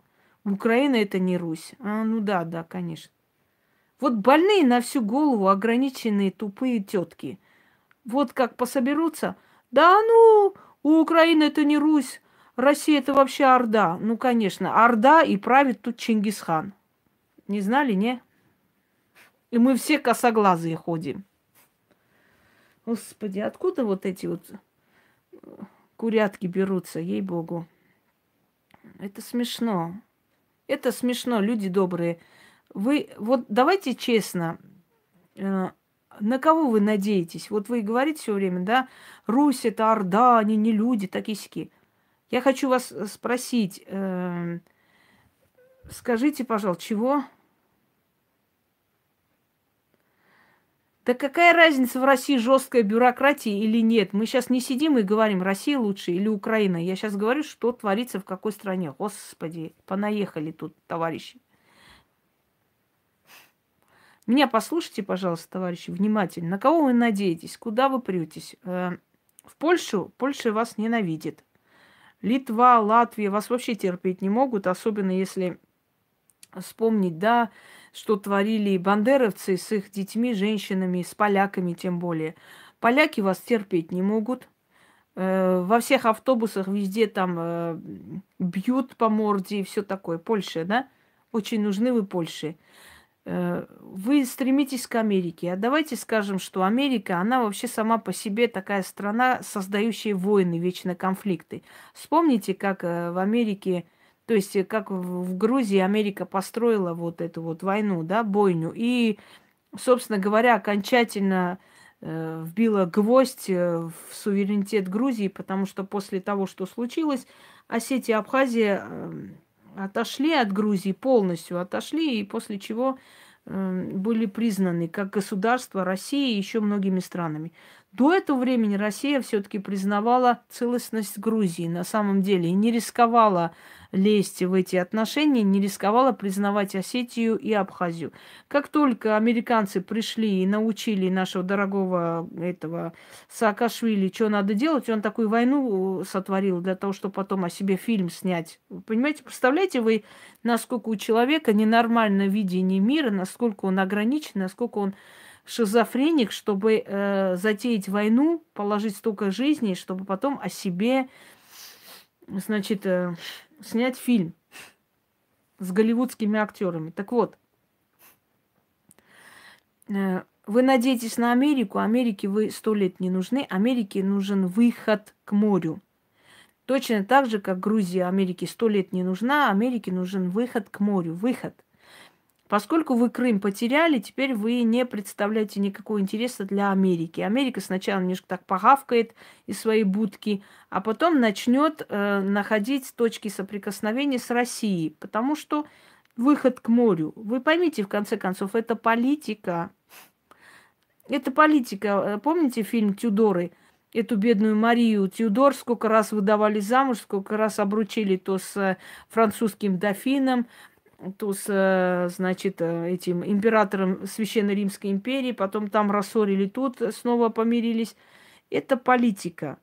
И если вы думаете, что американцы вас любят, потому что такие хорошие, я вас разочарую. Каждая страна ищет свои, свою выгоду. Дальше, куда, кому вы нужны? Англии? Англия вас знать не знает. Англия вообще не, не хочет это все знать. И Англия сама по себе живет, она закрыта. Как есть остров, так и есть остров. Куда вы еще хотите? Я не могу понять. К Турции? Ну, да, турки э, тысячелетиями вас порабощали, сейчас будут любить очень горячо. Кто у вас единокровные? Россия. Больше никого у вас нету. Вы окраина Руси, дорогие люди. Просто окраина Руси. И более никто. Точно так же, как Беларусь, это Белая Русь. Белая Русь, Малая Русь, э, Великая Русь, окраина Руси. Русь. Этим все сказано. Можно это принять, можно не принять. Вы можете там скакать на Майдане до посинение, можете ненавидеть Россию, можете называть Ордой, можете говорить, что хотите, но история есть история, а она вещь упрямая. Понимаете, это одна огромная страна и больше ничего, собственно говоря. Поэтому хочешь не хочешь, э, хочешь не хочешь, так должно быть, дорогие друзья. Вы русские люди, просто живущие на окраине огромной Руси. Если мы Некоторые говорят, Русь была киевской. Уважаемые люди, вы, э, поскольку вы ограничены в знаниях, да, я вам объясню все же некоторые моменты. Русь не была ни киевской, ни московской, никакой. Русь была Русью. Историки XVIII века для того, чтобы разделить периоды и понять, да, периоды правления каких династий, условно разделили Киевская Русь, Московская Русь, э, Петербургская Россия, чтобы ну, просто разделить эти, эти моменты. То есть Киевская Русь – это правление Рюриковичей, Московская Русь – это правление уже Романовых. Все. Это разделение в XVIII веке произошло, условное разделение. Те люди, которые жили на Руси тогда, во времена князя там, Святослава, и Олега, Игоря и так далее, они не говорили, мы живем в, Киевском, в Киевской Руси. Они говорили Русь. Помните фильм, там комедия, по-моему, играла э, Фаина Раневская, когда она приносит вазу в этот э, в антикварную лавку и говорит, вот сколько вы дадите за эту вазу древнегреческую? Ей там говорят, мадам, это не древнегреческая э, ваза. Как не древнегреческая? Посмотрите, внизу же написано, это сделал я, Сократ, древний грек. Теперь вот то же самое. Они, это была Киевская Русь. Ну, конечно, они так себя называли. Мы живем в Киевской Руси. Нет, конечно. Это была Русь и Русь. Как появилось слово Россия? Во время э, церемонии, значит, принятия послов – Иван III, который сидел и торжественно принимал гостей, э, когда у него спросили, мол, э, великий князь, это твое решение там что-то решали или решение всей Руси там народа? И он сказал, Русь и я. Вот Русь и я решили так. И вот спохватились они, подхватили это слово, не понимая, о чем речь, Эм, да ладно, хватит глупости, не болтай, пожалуйста. Реально, не болтай, Виген, глупости, ты тоже там. Прям разные крови, очень разные. Хватит. Там много кровей перемешано, точно так же, как и в России перемешано. Очень много кровей. Человек написано, что он русский, а он мордовец, понимаешь? А он э, татарин, а он еще кто-нибудь. Крови везде поперемешаны в больших странах, но в основном менталитет это Русь. Так вот, э, послы, не поняв значение, сказали там, спохватились и решили, что Россия это вот название Руси. После этого, значит, э, началось, э, вот пошло вот это название Русия, а потом Россия. Рось и я, сказал он. Иван Третий вот этот термин Россия выдал. Так что давайте не будем. Малая Русь, Великая Русь, Белая Русь, окраина Руси. Хоть ты тресни. Можете треснуть по швам. Но это, это факт исторический. Поэтому извините, как у меня говорят родственники, да, извините, кушайте. Пошли дальше. Чингисхан никого не топтал, я вас разочарую. Чингисхана даже не было на Руси. Это его потомки здесь были.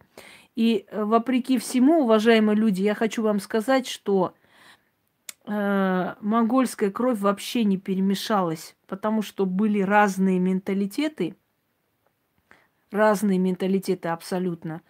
И если они забирали русских женщин, то забирали к себе, и там и оставались эти женщины, рожали детей или что там было монгольского менталитета здесь не перемешалось, уважаемые люди. Когда мы говорим, что вот татары вот поменялись, татары стали другие, а ведь татары вот там... Татары на самом деле больше уже были европейского типа, чем монгольского. Когда они пришли на Русь, татары, они уже были европейского типа. Нет, они не были голубоглазые и прочие, но они не были косоглазые монголы. И поэтому татарский менталитет, вот тип татарский, да, он поменялся э, под влиянием э, местной генетики, но не так сильно. Если бы э, монгольская кровь перемешалась здесь, мы бы с вами сейчас были все косоглазые. Она не перемешалась. Монголы как пришли, так сели, засели, э, построили свои города, брали э, свою дань, через некоторое время ушли, ушли и создали э, свои страны. Монголию создали, Калмыкию оставили. Смотрите, вот калмыки, например, да, которые находятся прям внутри России. У них абсолютно монголоидная раса. Почему они, например, не поменяли тип лица, там, вид и так далее?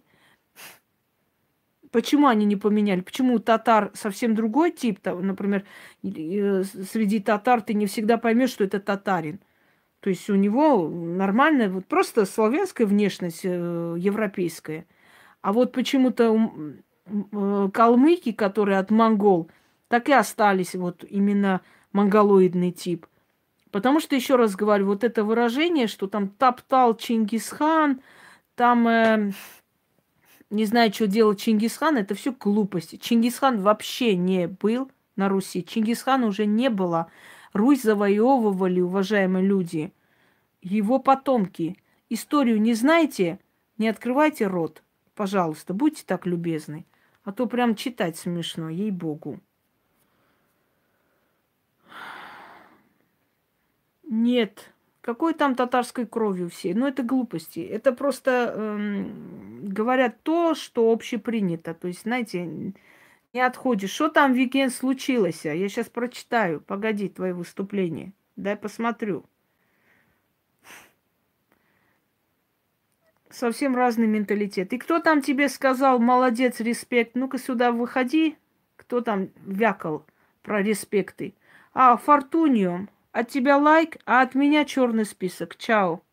Есть еще желающие туда отправиться? Пожалуйста, путевки бесплатные. Сегодня я добрая.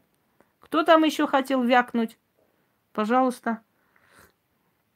Я вас слушаю.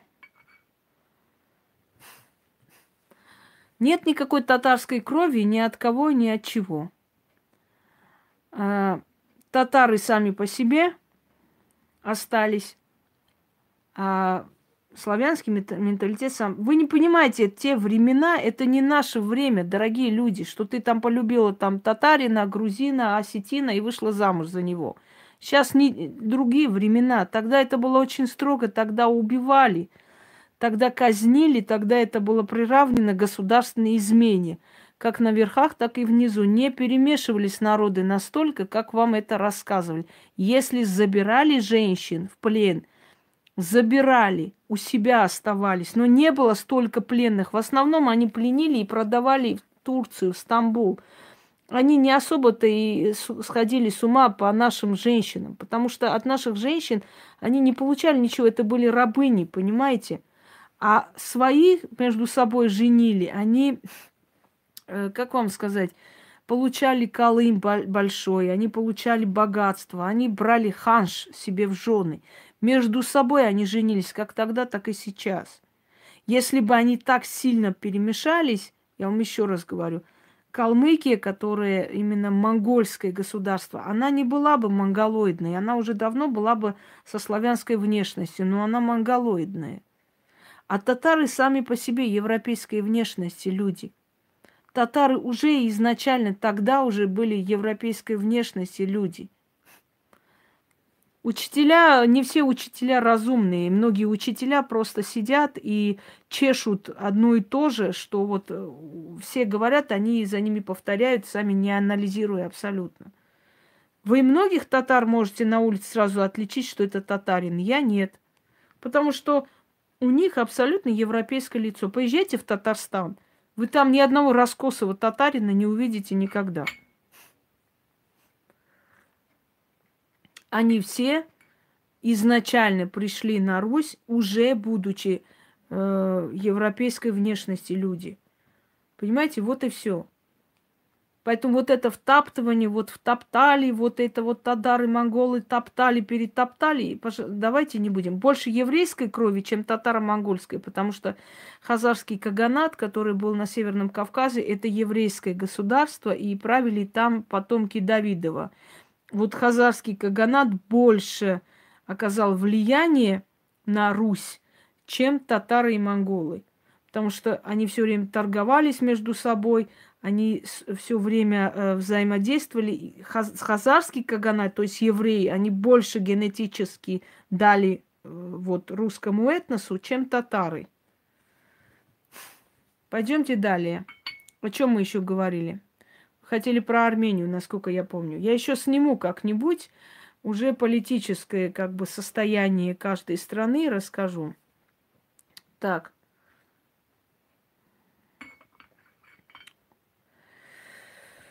Эм, Крым всегда был частью России, поэтому тут говорить не о чем. Крым изначально был частью России. Потом османы, пришедшие из Византии, скажем так, э, поселили туда своих братьев меньших татар. Татары уже перешли после вот завоеваний, Орды и так далее. И татары а, отошли в две стороны. Одна часть э, Крым, другая часть это вот сегодняшние Баш Башкирия и Татарстан. То есть вот в этих местах, островках они поселились. Э, татарское, вот крымское ханство, она далеко пошла, поскольку они с османскими султанами были родные по крови, родня. Эм, вот последний, например, султанша Айше Хавса Султан, которая была мать Сулеймана, она татарская ханша. И, естественно, османы дали им очень много привилегий и очень много помогли в становлении. Понимаете? Кофе. Кофе, кофе. Значит, Э, и, собственно говоря, Крым тогда как бы э, стал татарским, а после э, Елизавета начала соединение Крыма, Елизавета Петровна, но она не смогла, не довершила, у нее сил не хватило.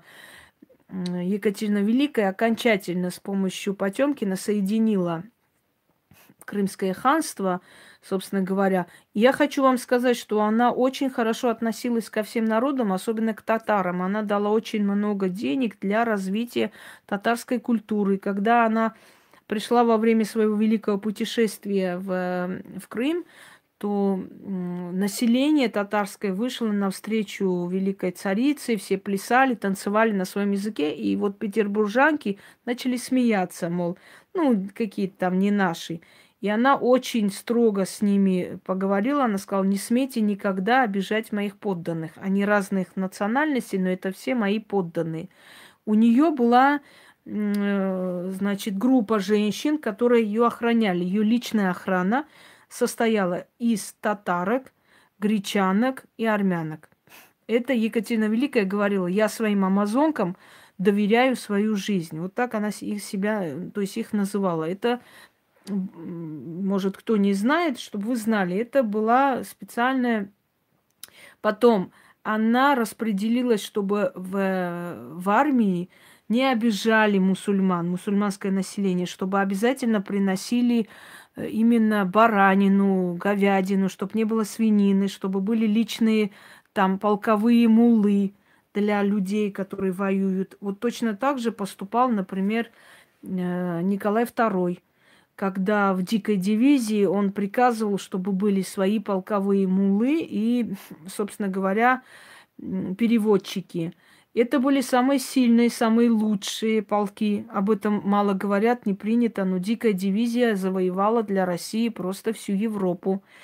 После ухода дикой дивизии из Европы у многих европейских женщин родились темненькие, черненькие детки. Угадайте откуда? Их очень боялись жутко э, дикой дивизии не было понятия, они не знали, что такое э, взять в плен. Вот это понятие у кавказцев не было вообще. Пон... Плен, что такое плен, сдаться в плен. И когда пришел, значит, э, австрийский там посланник и сказал, что э, их руководство требует э, у дикой дивизии сдать оружие и сдаться в плен, только тогда они их пощадят – они не поняли, в чем речь, и переводчик очень долго мучился, придумывая, какие слова можно сказать, как перевести это понятие плен. И в конце концов он воскликнул.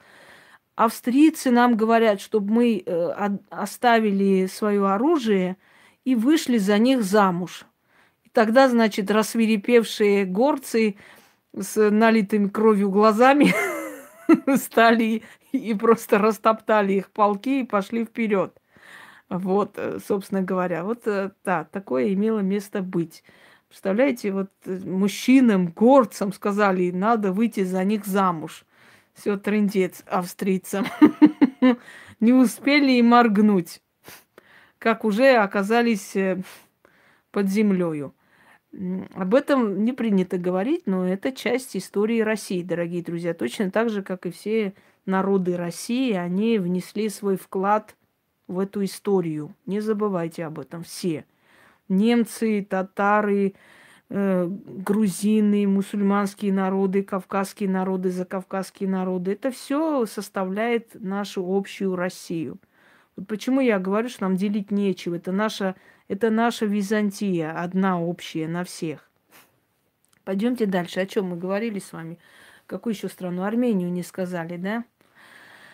Ай, про Армению я уже снимала э, в ближайшее время, что ожидает Армению. Дорогие друзья, вот кто хочет, откройте и посмотрите. Пророчество об Армении, предсказания об Армении. Я об этом уже говорила, поэтому давайте-ка вы там откройте и посмотрите про Армению отдельно. Да, горячая кровь и не то. Единственное, что я хочу вам сказать, что в Армении затишье. А, хотя у нас премьер-министр не совсем... Да с любовью к Украине. Зачем банить? Люби Украину. Кто тебе мешает, Виген? Любить Украину. Разве мы сказали, что Украину надо ненавидеть? Нет. Я просто сказала, не несите ахинею по поводу того, что Россия это совсем другое. Э, понимаете, а Украина совсем другая. Ну вот это не говорите, это глупости. А так люби на здоровье, кто тебе мешает любить-то? Дальше. А, значит, Германию, погодите. Народ объединится все-таки, но не, не вокруг лидера Армении, а просто вокруг вот этого мирного состояния. Единственное, что я хочу вам сказать, что в армии Армении очень большой подъем и очень большие затраты для армии. В Ереване откроется оружейный, оружейный завод. И, может быть, со временем армянское оружие будет очень в цене. Вот именно, мы тоже любим Украину, поэтому не хотим ее падения. Вы думаете, что мы очень радуемся, чтобы на Украине было что-то плохое? Там точно такие же наши друзья, наши близкие, родные. Никто не сказал про Украину плохого слова. Сказали про безмозглых дураков, которые сидят и несут какую-то ахинею. Вот и все. Дальше. Эм...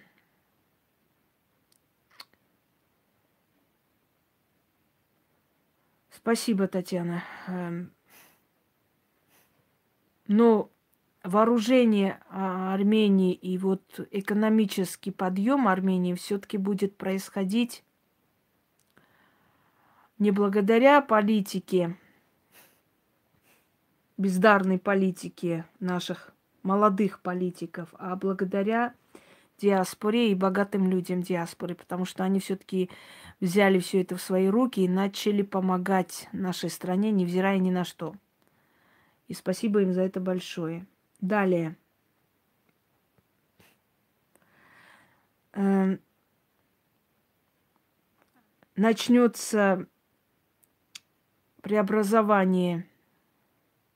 Не надо кричать. Я не буду каждую страну отдельно рассказывать. Я рассказываю про те страны, в которых будет происходить более-менее что-то значимое. Там, где все одинаково, так и стоит. Э, для этих стран подходит общее предсказание, которое было сделано на 2020 год, что ждет всех вас, всех нас вместе взятых. Хватит каждый, каждое село, каждый город, каждую улицу мне указывать.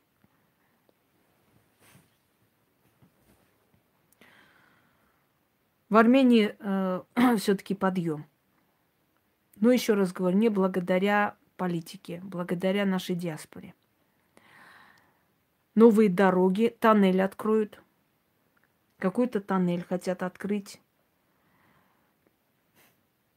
Аэропорт порт расширится и очень много перемен. Туризм начнет развивать. И начнется ресторанный бизнес, кофейный, ресторанный бизнес очень интенсивно поддерживаться.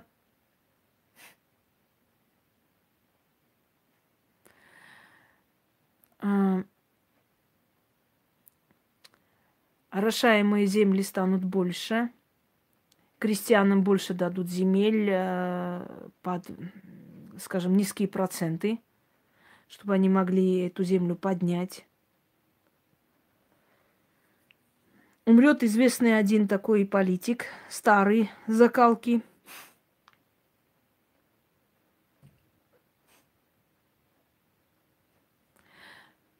Семья Саркисян выйдет опять на арену истории с какими-то предложениями, благотворительностью, чем-то еще. Но боюсь, что их не поддержат. Слишком еще свежая рана. С этим Кочаряном будут продолжаться эти все вот эти всякие судебные процессы туда-сюда, как они уже достали.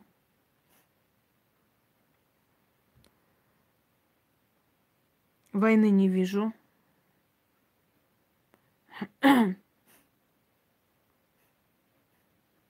Да, про дивизию можно.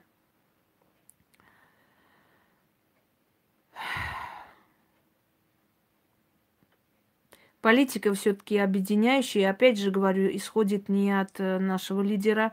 Выйдет на арену сильный человек.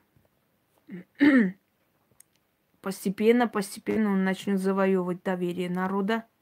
Но мелкие большие бунты, не, недовольство, опять же, как всегда, ну, у нас нашему народу вечно не то и не так. Очень большие расходы идут на армию. А в следующем году Карабах признает несколько стран.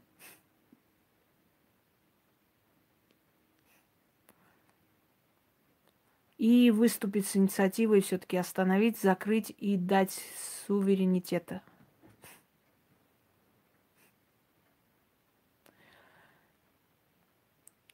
Начнется объединяющая политика, как ни странно. Политики какие-то с Азербайджана посетят э, Карабах. Да.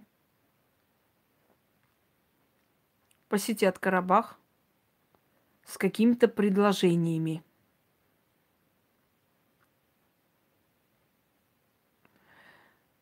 Баку резко сменит свои какие-то предпочтения.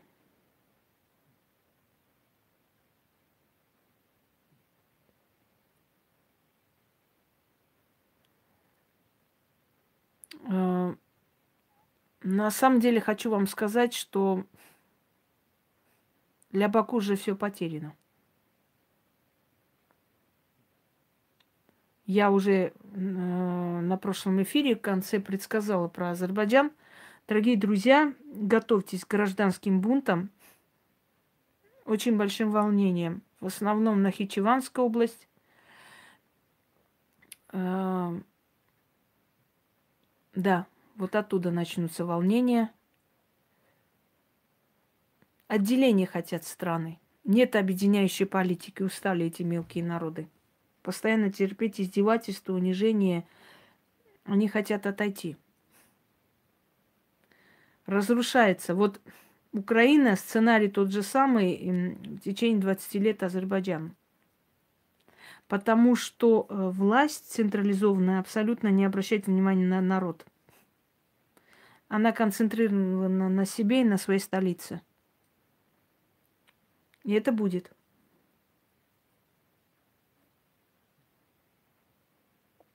Голодомор был не только на Украине, голодомор был и в Казахстане, половина Казахстана не стала. А, кроме того, советская власть э, сослала и войнахские народы, не будем забывать. Кроме того, закавказские народы угнетала, уничтожала. Э, Армению почти спотрошила и половину отдала той стране, половину этой стране полностью раздала. Так что, дорогие друзья, Голодомор и прочее, прочее, это не только на Украине было. Это была советская политика, а не русская политика. Это не русские люди делали, это советская власть так делала. А во главе советской власти сидели совсем не русские люди, хочу вам сказать. Поэтому уж не надо все время. Сослали и крымских татар, сослали и немцев, Поволжья на уничтожение эти народы. Это, это ж не только на Украине это было-то. Я вам говорю, Казахстан практически там 60% э, населения не стало. Вот именно в это время Голодомора, который был на Украине. Но не русские же люди сели и сказали, пускай там Украина голодает. Это была советская политика. Советская политика раскулачивания, э, советская политика вот э, как бы бесплатные рабсилы, открыли огромные эти лагеря, куда отправляли людей, понимаете? Это была советская политика, направленная против всех народов. Ну, Армению спотрошили, Западную Армению отдали туркам, Джавах отдали Грузии, э, значит, Нахичеванскую область и Карабах отдали Азербайджану. О чем мне теперь нам сказать? Русские вот такие сики. Причем здесь русские? Это была советская политика. Советская. Вы смотрите, что с Арменией сделали. Вот элементарно Армению посмотрите – Посмотрите, как распотрошили в то время Осетию пополам. Как Абхазию перенесли э, под руководство Грузии. А потом, когда Советский Союз распался, все эти маленькие страны, которые были насильно присоединены да, туда-сюда, они захотели уйти. И начались войны. Для чего это было сделано? Чтобы ослабить народы, ослабить и править.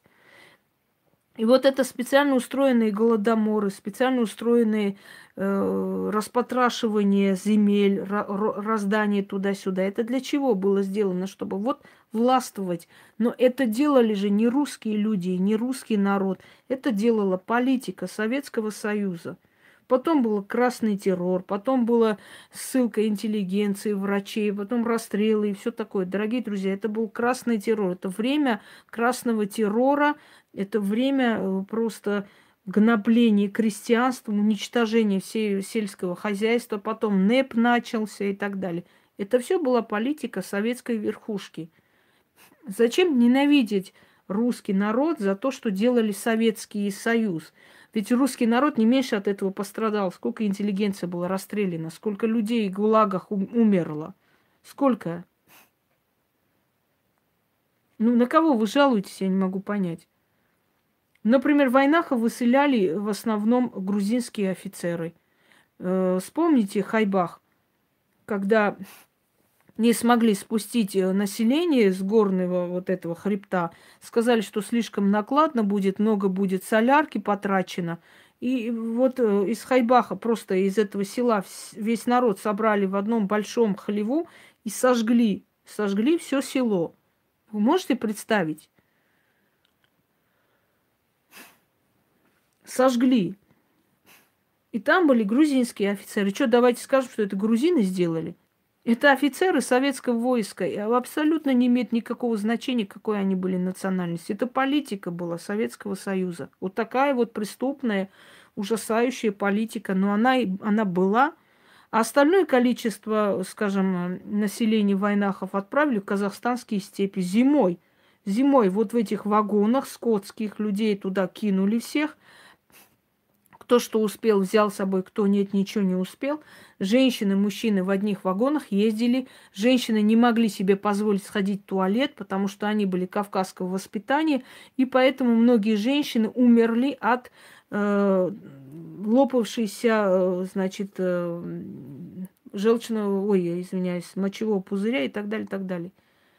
Начали умирать люди – на, на полпути, на полпути полнарода почти не стало. В этих душных вагонах воды не давали, ничего не давали. 20-30 дней возили, привезли. Люди уже от отчаяния детей своих новорожденных через эти окна, как только эти эм, составы останавливались на 5-10 минут, они этих маленьких новорожденных детей кидали на сеновалы. И многие крестьяне войнахских детей подбирали и вырастили как своих. Многие, очень многие. Потому что они понимали, что он все равно помрет, хотя бы последний шанс выжить, кидали просто ребенка на сеновал, пока уезжал этот поезд. можете представить, что перенес этот народ?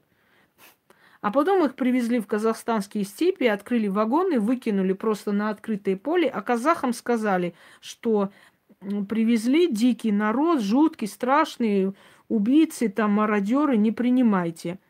И вот дети, дети, э, как и все дети, любопытные дети, пошли посмотреть, что это за дикие люди сюда пришли. начали глазеть, начали глазеть из-под этих э, своих убежищ, что там происходит, кто это, что за люди. И увидели, что люди от безысходности просто опустились на снег и начали молиться. Они начали совершать намаз, наверное, готовясь уже к смерти, потому что понимали, что, ну, безысходность, снег везде – Просто кто мог, делал какие-то землянки, это была безысходность. И они начали делать намаз. И вот дети прибежали к своим и говорят, там это, вот они, они молятся Богу, вот как мы молимся, они вот тоже мусульмане. И вот казахи из любопытства встали, пошли, посмотрели, увидели, что действительно люди, как люди, обычные люди, точно их религии тем более – они просто делают, совершают намаз на, ну, на последнем издыхании, просто уже ожидая смерти, видимо. Причащались люди просто, понимаете? Готовились к смерти. Последние просто делали намаз. И вот они, когда увидели этих людей, они сказали, да это же люди, люди, как, как это, что за дикари дикие, страшные, ужасные. Всех разобрали по своим домам. И вот казахи спасли жизнь чеченскому, ингушскому народу. Все. Кого винить? Русских? Русские даже понятия не имели, что, например, войнахов везут убивать.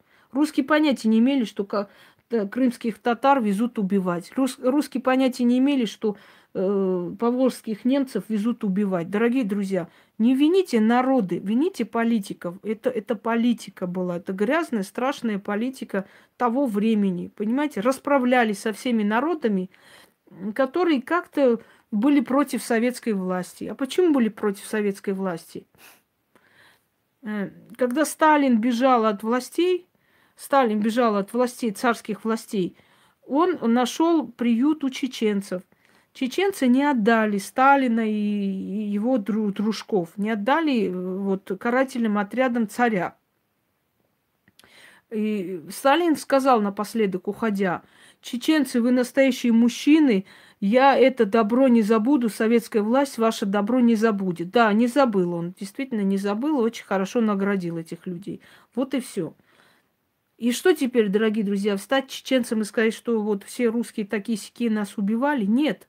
Это были советские солдаты, это была советская власть. И там были и евреи, и грузины, и армяне, кого только не было. Я хочу сказать, что войнахские народы должны сказать спасибо Микояну за то, что они вообще существуют. Я объясню почему. Потому что в задумках Берии было следующее. Всех войнахов посадить в эти баржи и утопить посреди моря. Э, насколько я помню, он хотел утопить их в Черном море. Всех. И Микоян выступил против этого. Микоян пошел против э, решения Берия. Понимаете? И он сказал, что хотя бы отпустите этих людей э, в степи, хотя бы отпустите там подальше от своей там э, своей родины, но вот так топить это, мол, мир узнает, нас осудят и так далее. Так, так, под таким предлогом Микоян все-таки удержал от этого страшного шага. И вот э, хотя бы та часть э, населения, которая спаслась, войнахи, они обязаны жизнью именно Анастасу Микояну. Иначе их бы просто, ну, может, ну, были бы, конечно, но в очень малом количестве. Так что, дорогие друзья, когда вы говорите, я не защищаю никого, я просто пытаюсь вам объяснить и донести, что не обвиняйте целые народы. Народы это просто люди, как мы с вами. У них свои дети, дома, семьи, работы. Им нет дела до выселения каких-то народов, и ни один народ не подписывался под то, чтобы другой народ уничтожали. Понимаете? Обвиняйте политиков. Тот голодомор, который вы все время орете, был устроен и в Армении, и в Грузии, э, и расстрелы людей, и раскулачивание, и распотрошили все страны, и сосылали там э, малые народы туда-сюда, и гулаги открывали, и всю интеллигенцию расстреляли или посадили.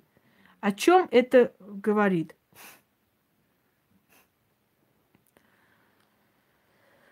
Вот. О чем это говорит? Это говорит о том, что э, это была политика. О чем ты говоришь? Что ты говоришь там, Максим? Про кого? Памятник Сталину. Ну, там не только Сталин участвовал, там еще много кто участвовал. Конечно, ему памятник не за что ставить. И нечего.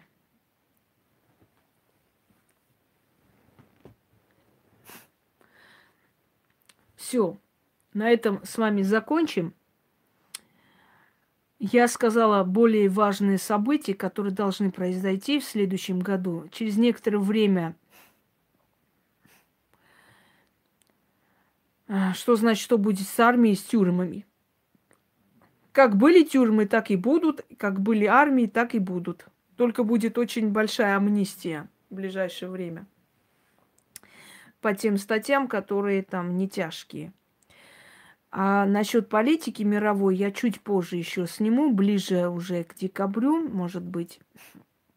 Сейчас я в общем, э, в общих чертах сказала. Дорогие друзья, еще раз вам объясняю.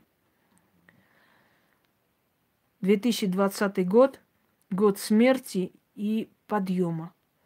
Год подъема достойных людей, год очень больших смертей, большом количестве людей, которые должны платить. Их время уже пришло, одним словом, расплачиваться по долгам. Год страшный и год прорывный. Если вам не за что отвечать, можете не бояться. Далее очень большой чистки многие роды остановятся, закончатся и остановят свое существование именно в 2020 году. Начало Великой Чистки. Высокосный год, но год денежный, еще раз говорю, под покровительством верховных богов, год Белого Орла, год Небесного Жреца. Очень хороший год – для тех людей, которые честно хотят работать. Очень плохой год для людей, которые привыкли жить на взятки, на запугивание, э, разбоями и всякое-всякое. То есть для кого-то хороший год, для кого-то последний год. Сядьте, анализируйте свою жизнь. Еще не поздно менять те, которые себя узнали в этих поступках. Еще не поздно. Очень много помрут всяких гадалок, всяких там товарищей, которые лезут в магию, очень много. Пусть они меня хорошо услышат, потому что, если вы заметили, ни разу еще не было у меня предсказаний на следующий год, чтобы не сбылось до мельчайших подробностей. Поэтому, уважаемые, соберите-ка ваши карты в сундуки и успокойтесь. И как только начнутся у вас тряски, и как только начнутся жуткие вещи в своей вашей жизни происходить, и происходить э, в жизни ваших детей и близких, знаете, расплата началась. Этот год, то есть следующий год, терпеть не может самозванцев в любой сфере. Терпеть терпеть не может самозванцев. Не обязательно, что померли Наталья. Они могут потерять деньги, потерять дома, они могут потерять здоровье, очень много чего. Да, вот именно, как сказал Экклесиаст, время разбрасывать камни, время собирать камни. Вот сейчас уже собирать камни время. Учтите. Я думаю, что все, что я сказала, уже более чем достаточно, но в ближайшее время я сниму именно о политике мировой – и все это вам разложу. И следующее, что я хочу вам сказать, мы все народы живем на этой планете, нам уйти друг от друга некуда. Хочешь, не хочешь, мы должны жить дружно. Понимаете? Гадаешь себе, а что, уже испугалась? Себе гадать нельзя, детка моя. Кто себе гадает, тот прогадает всю свою жизнь и очень быстро. Вы думаете, что смотреть на картах тоже достаточно просто инструкцию взять и уже все хорошо? Ошибаетесь очень сильно.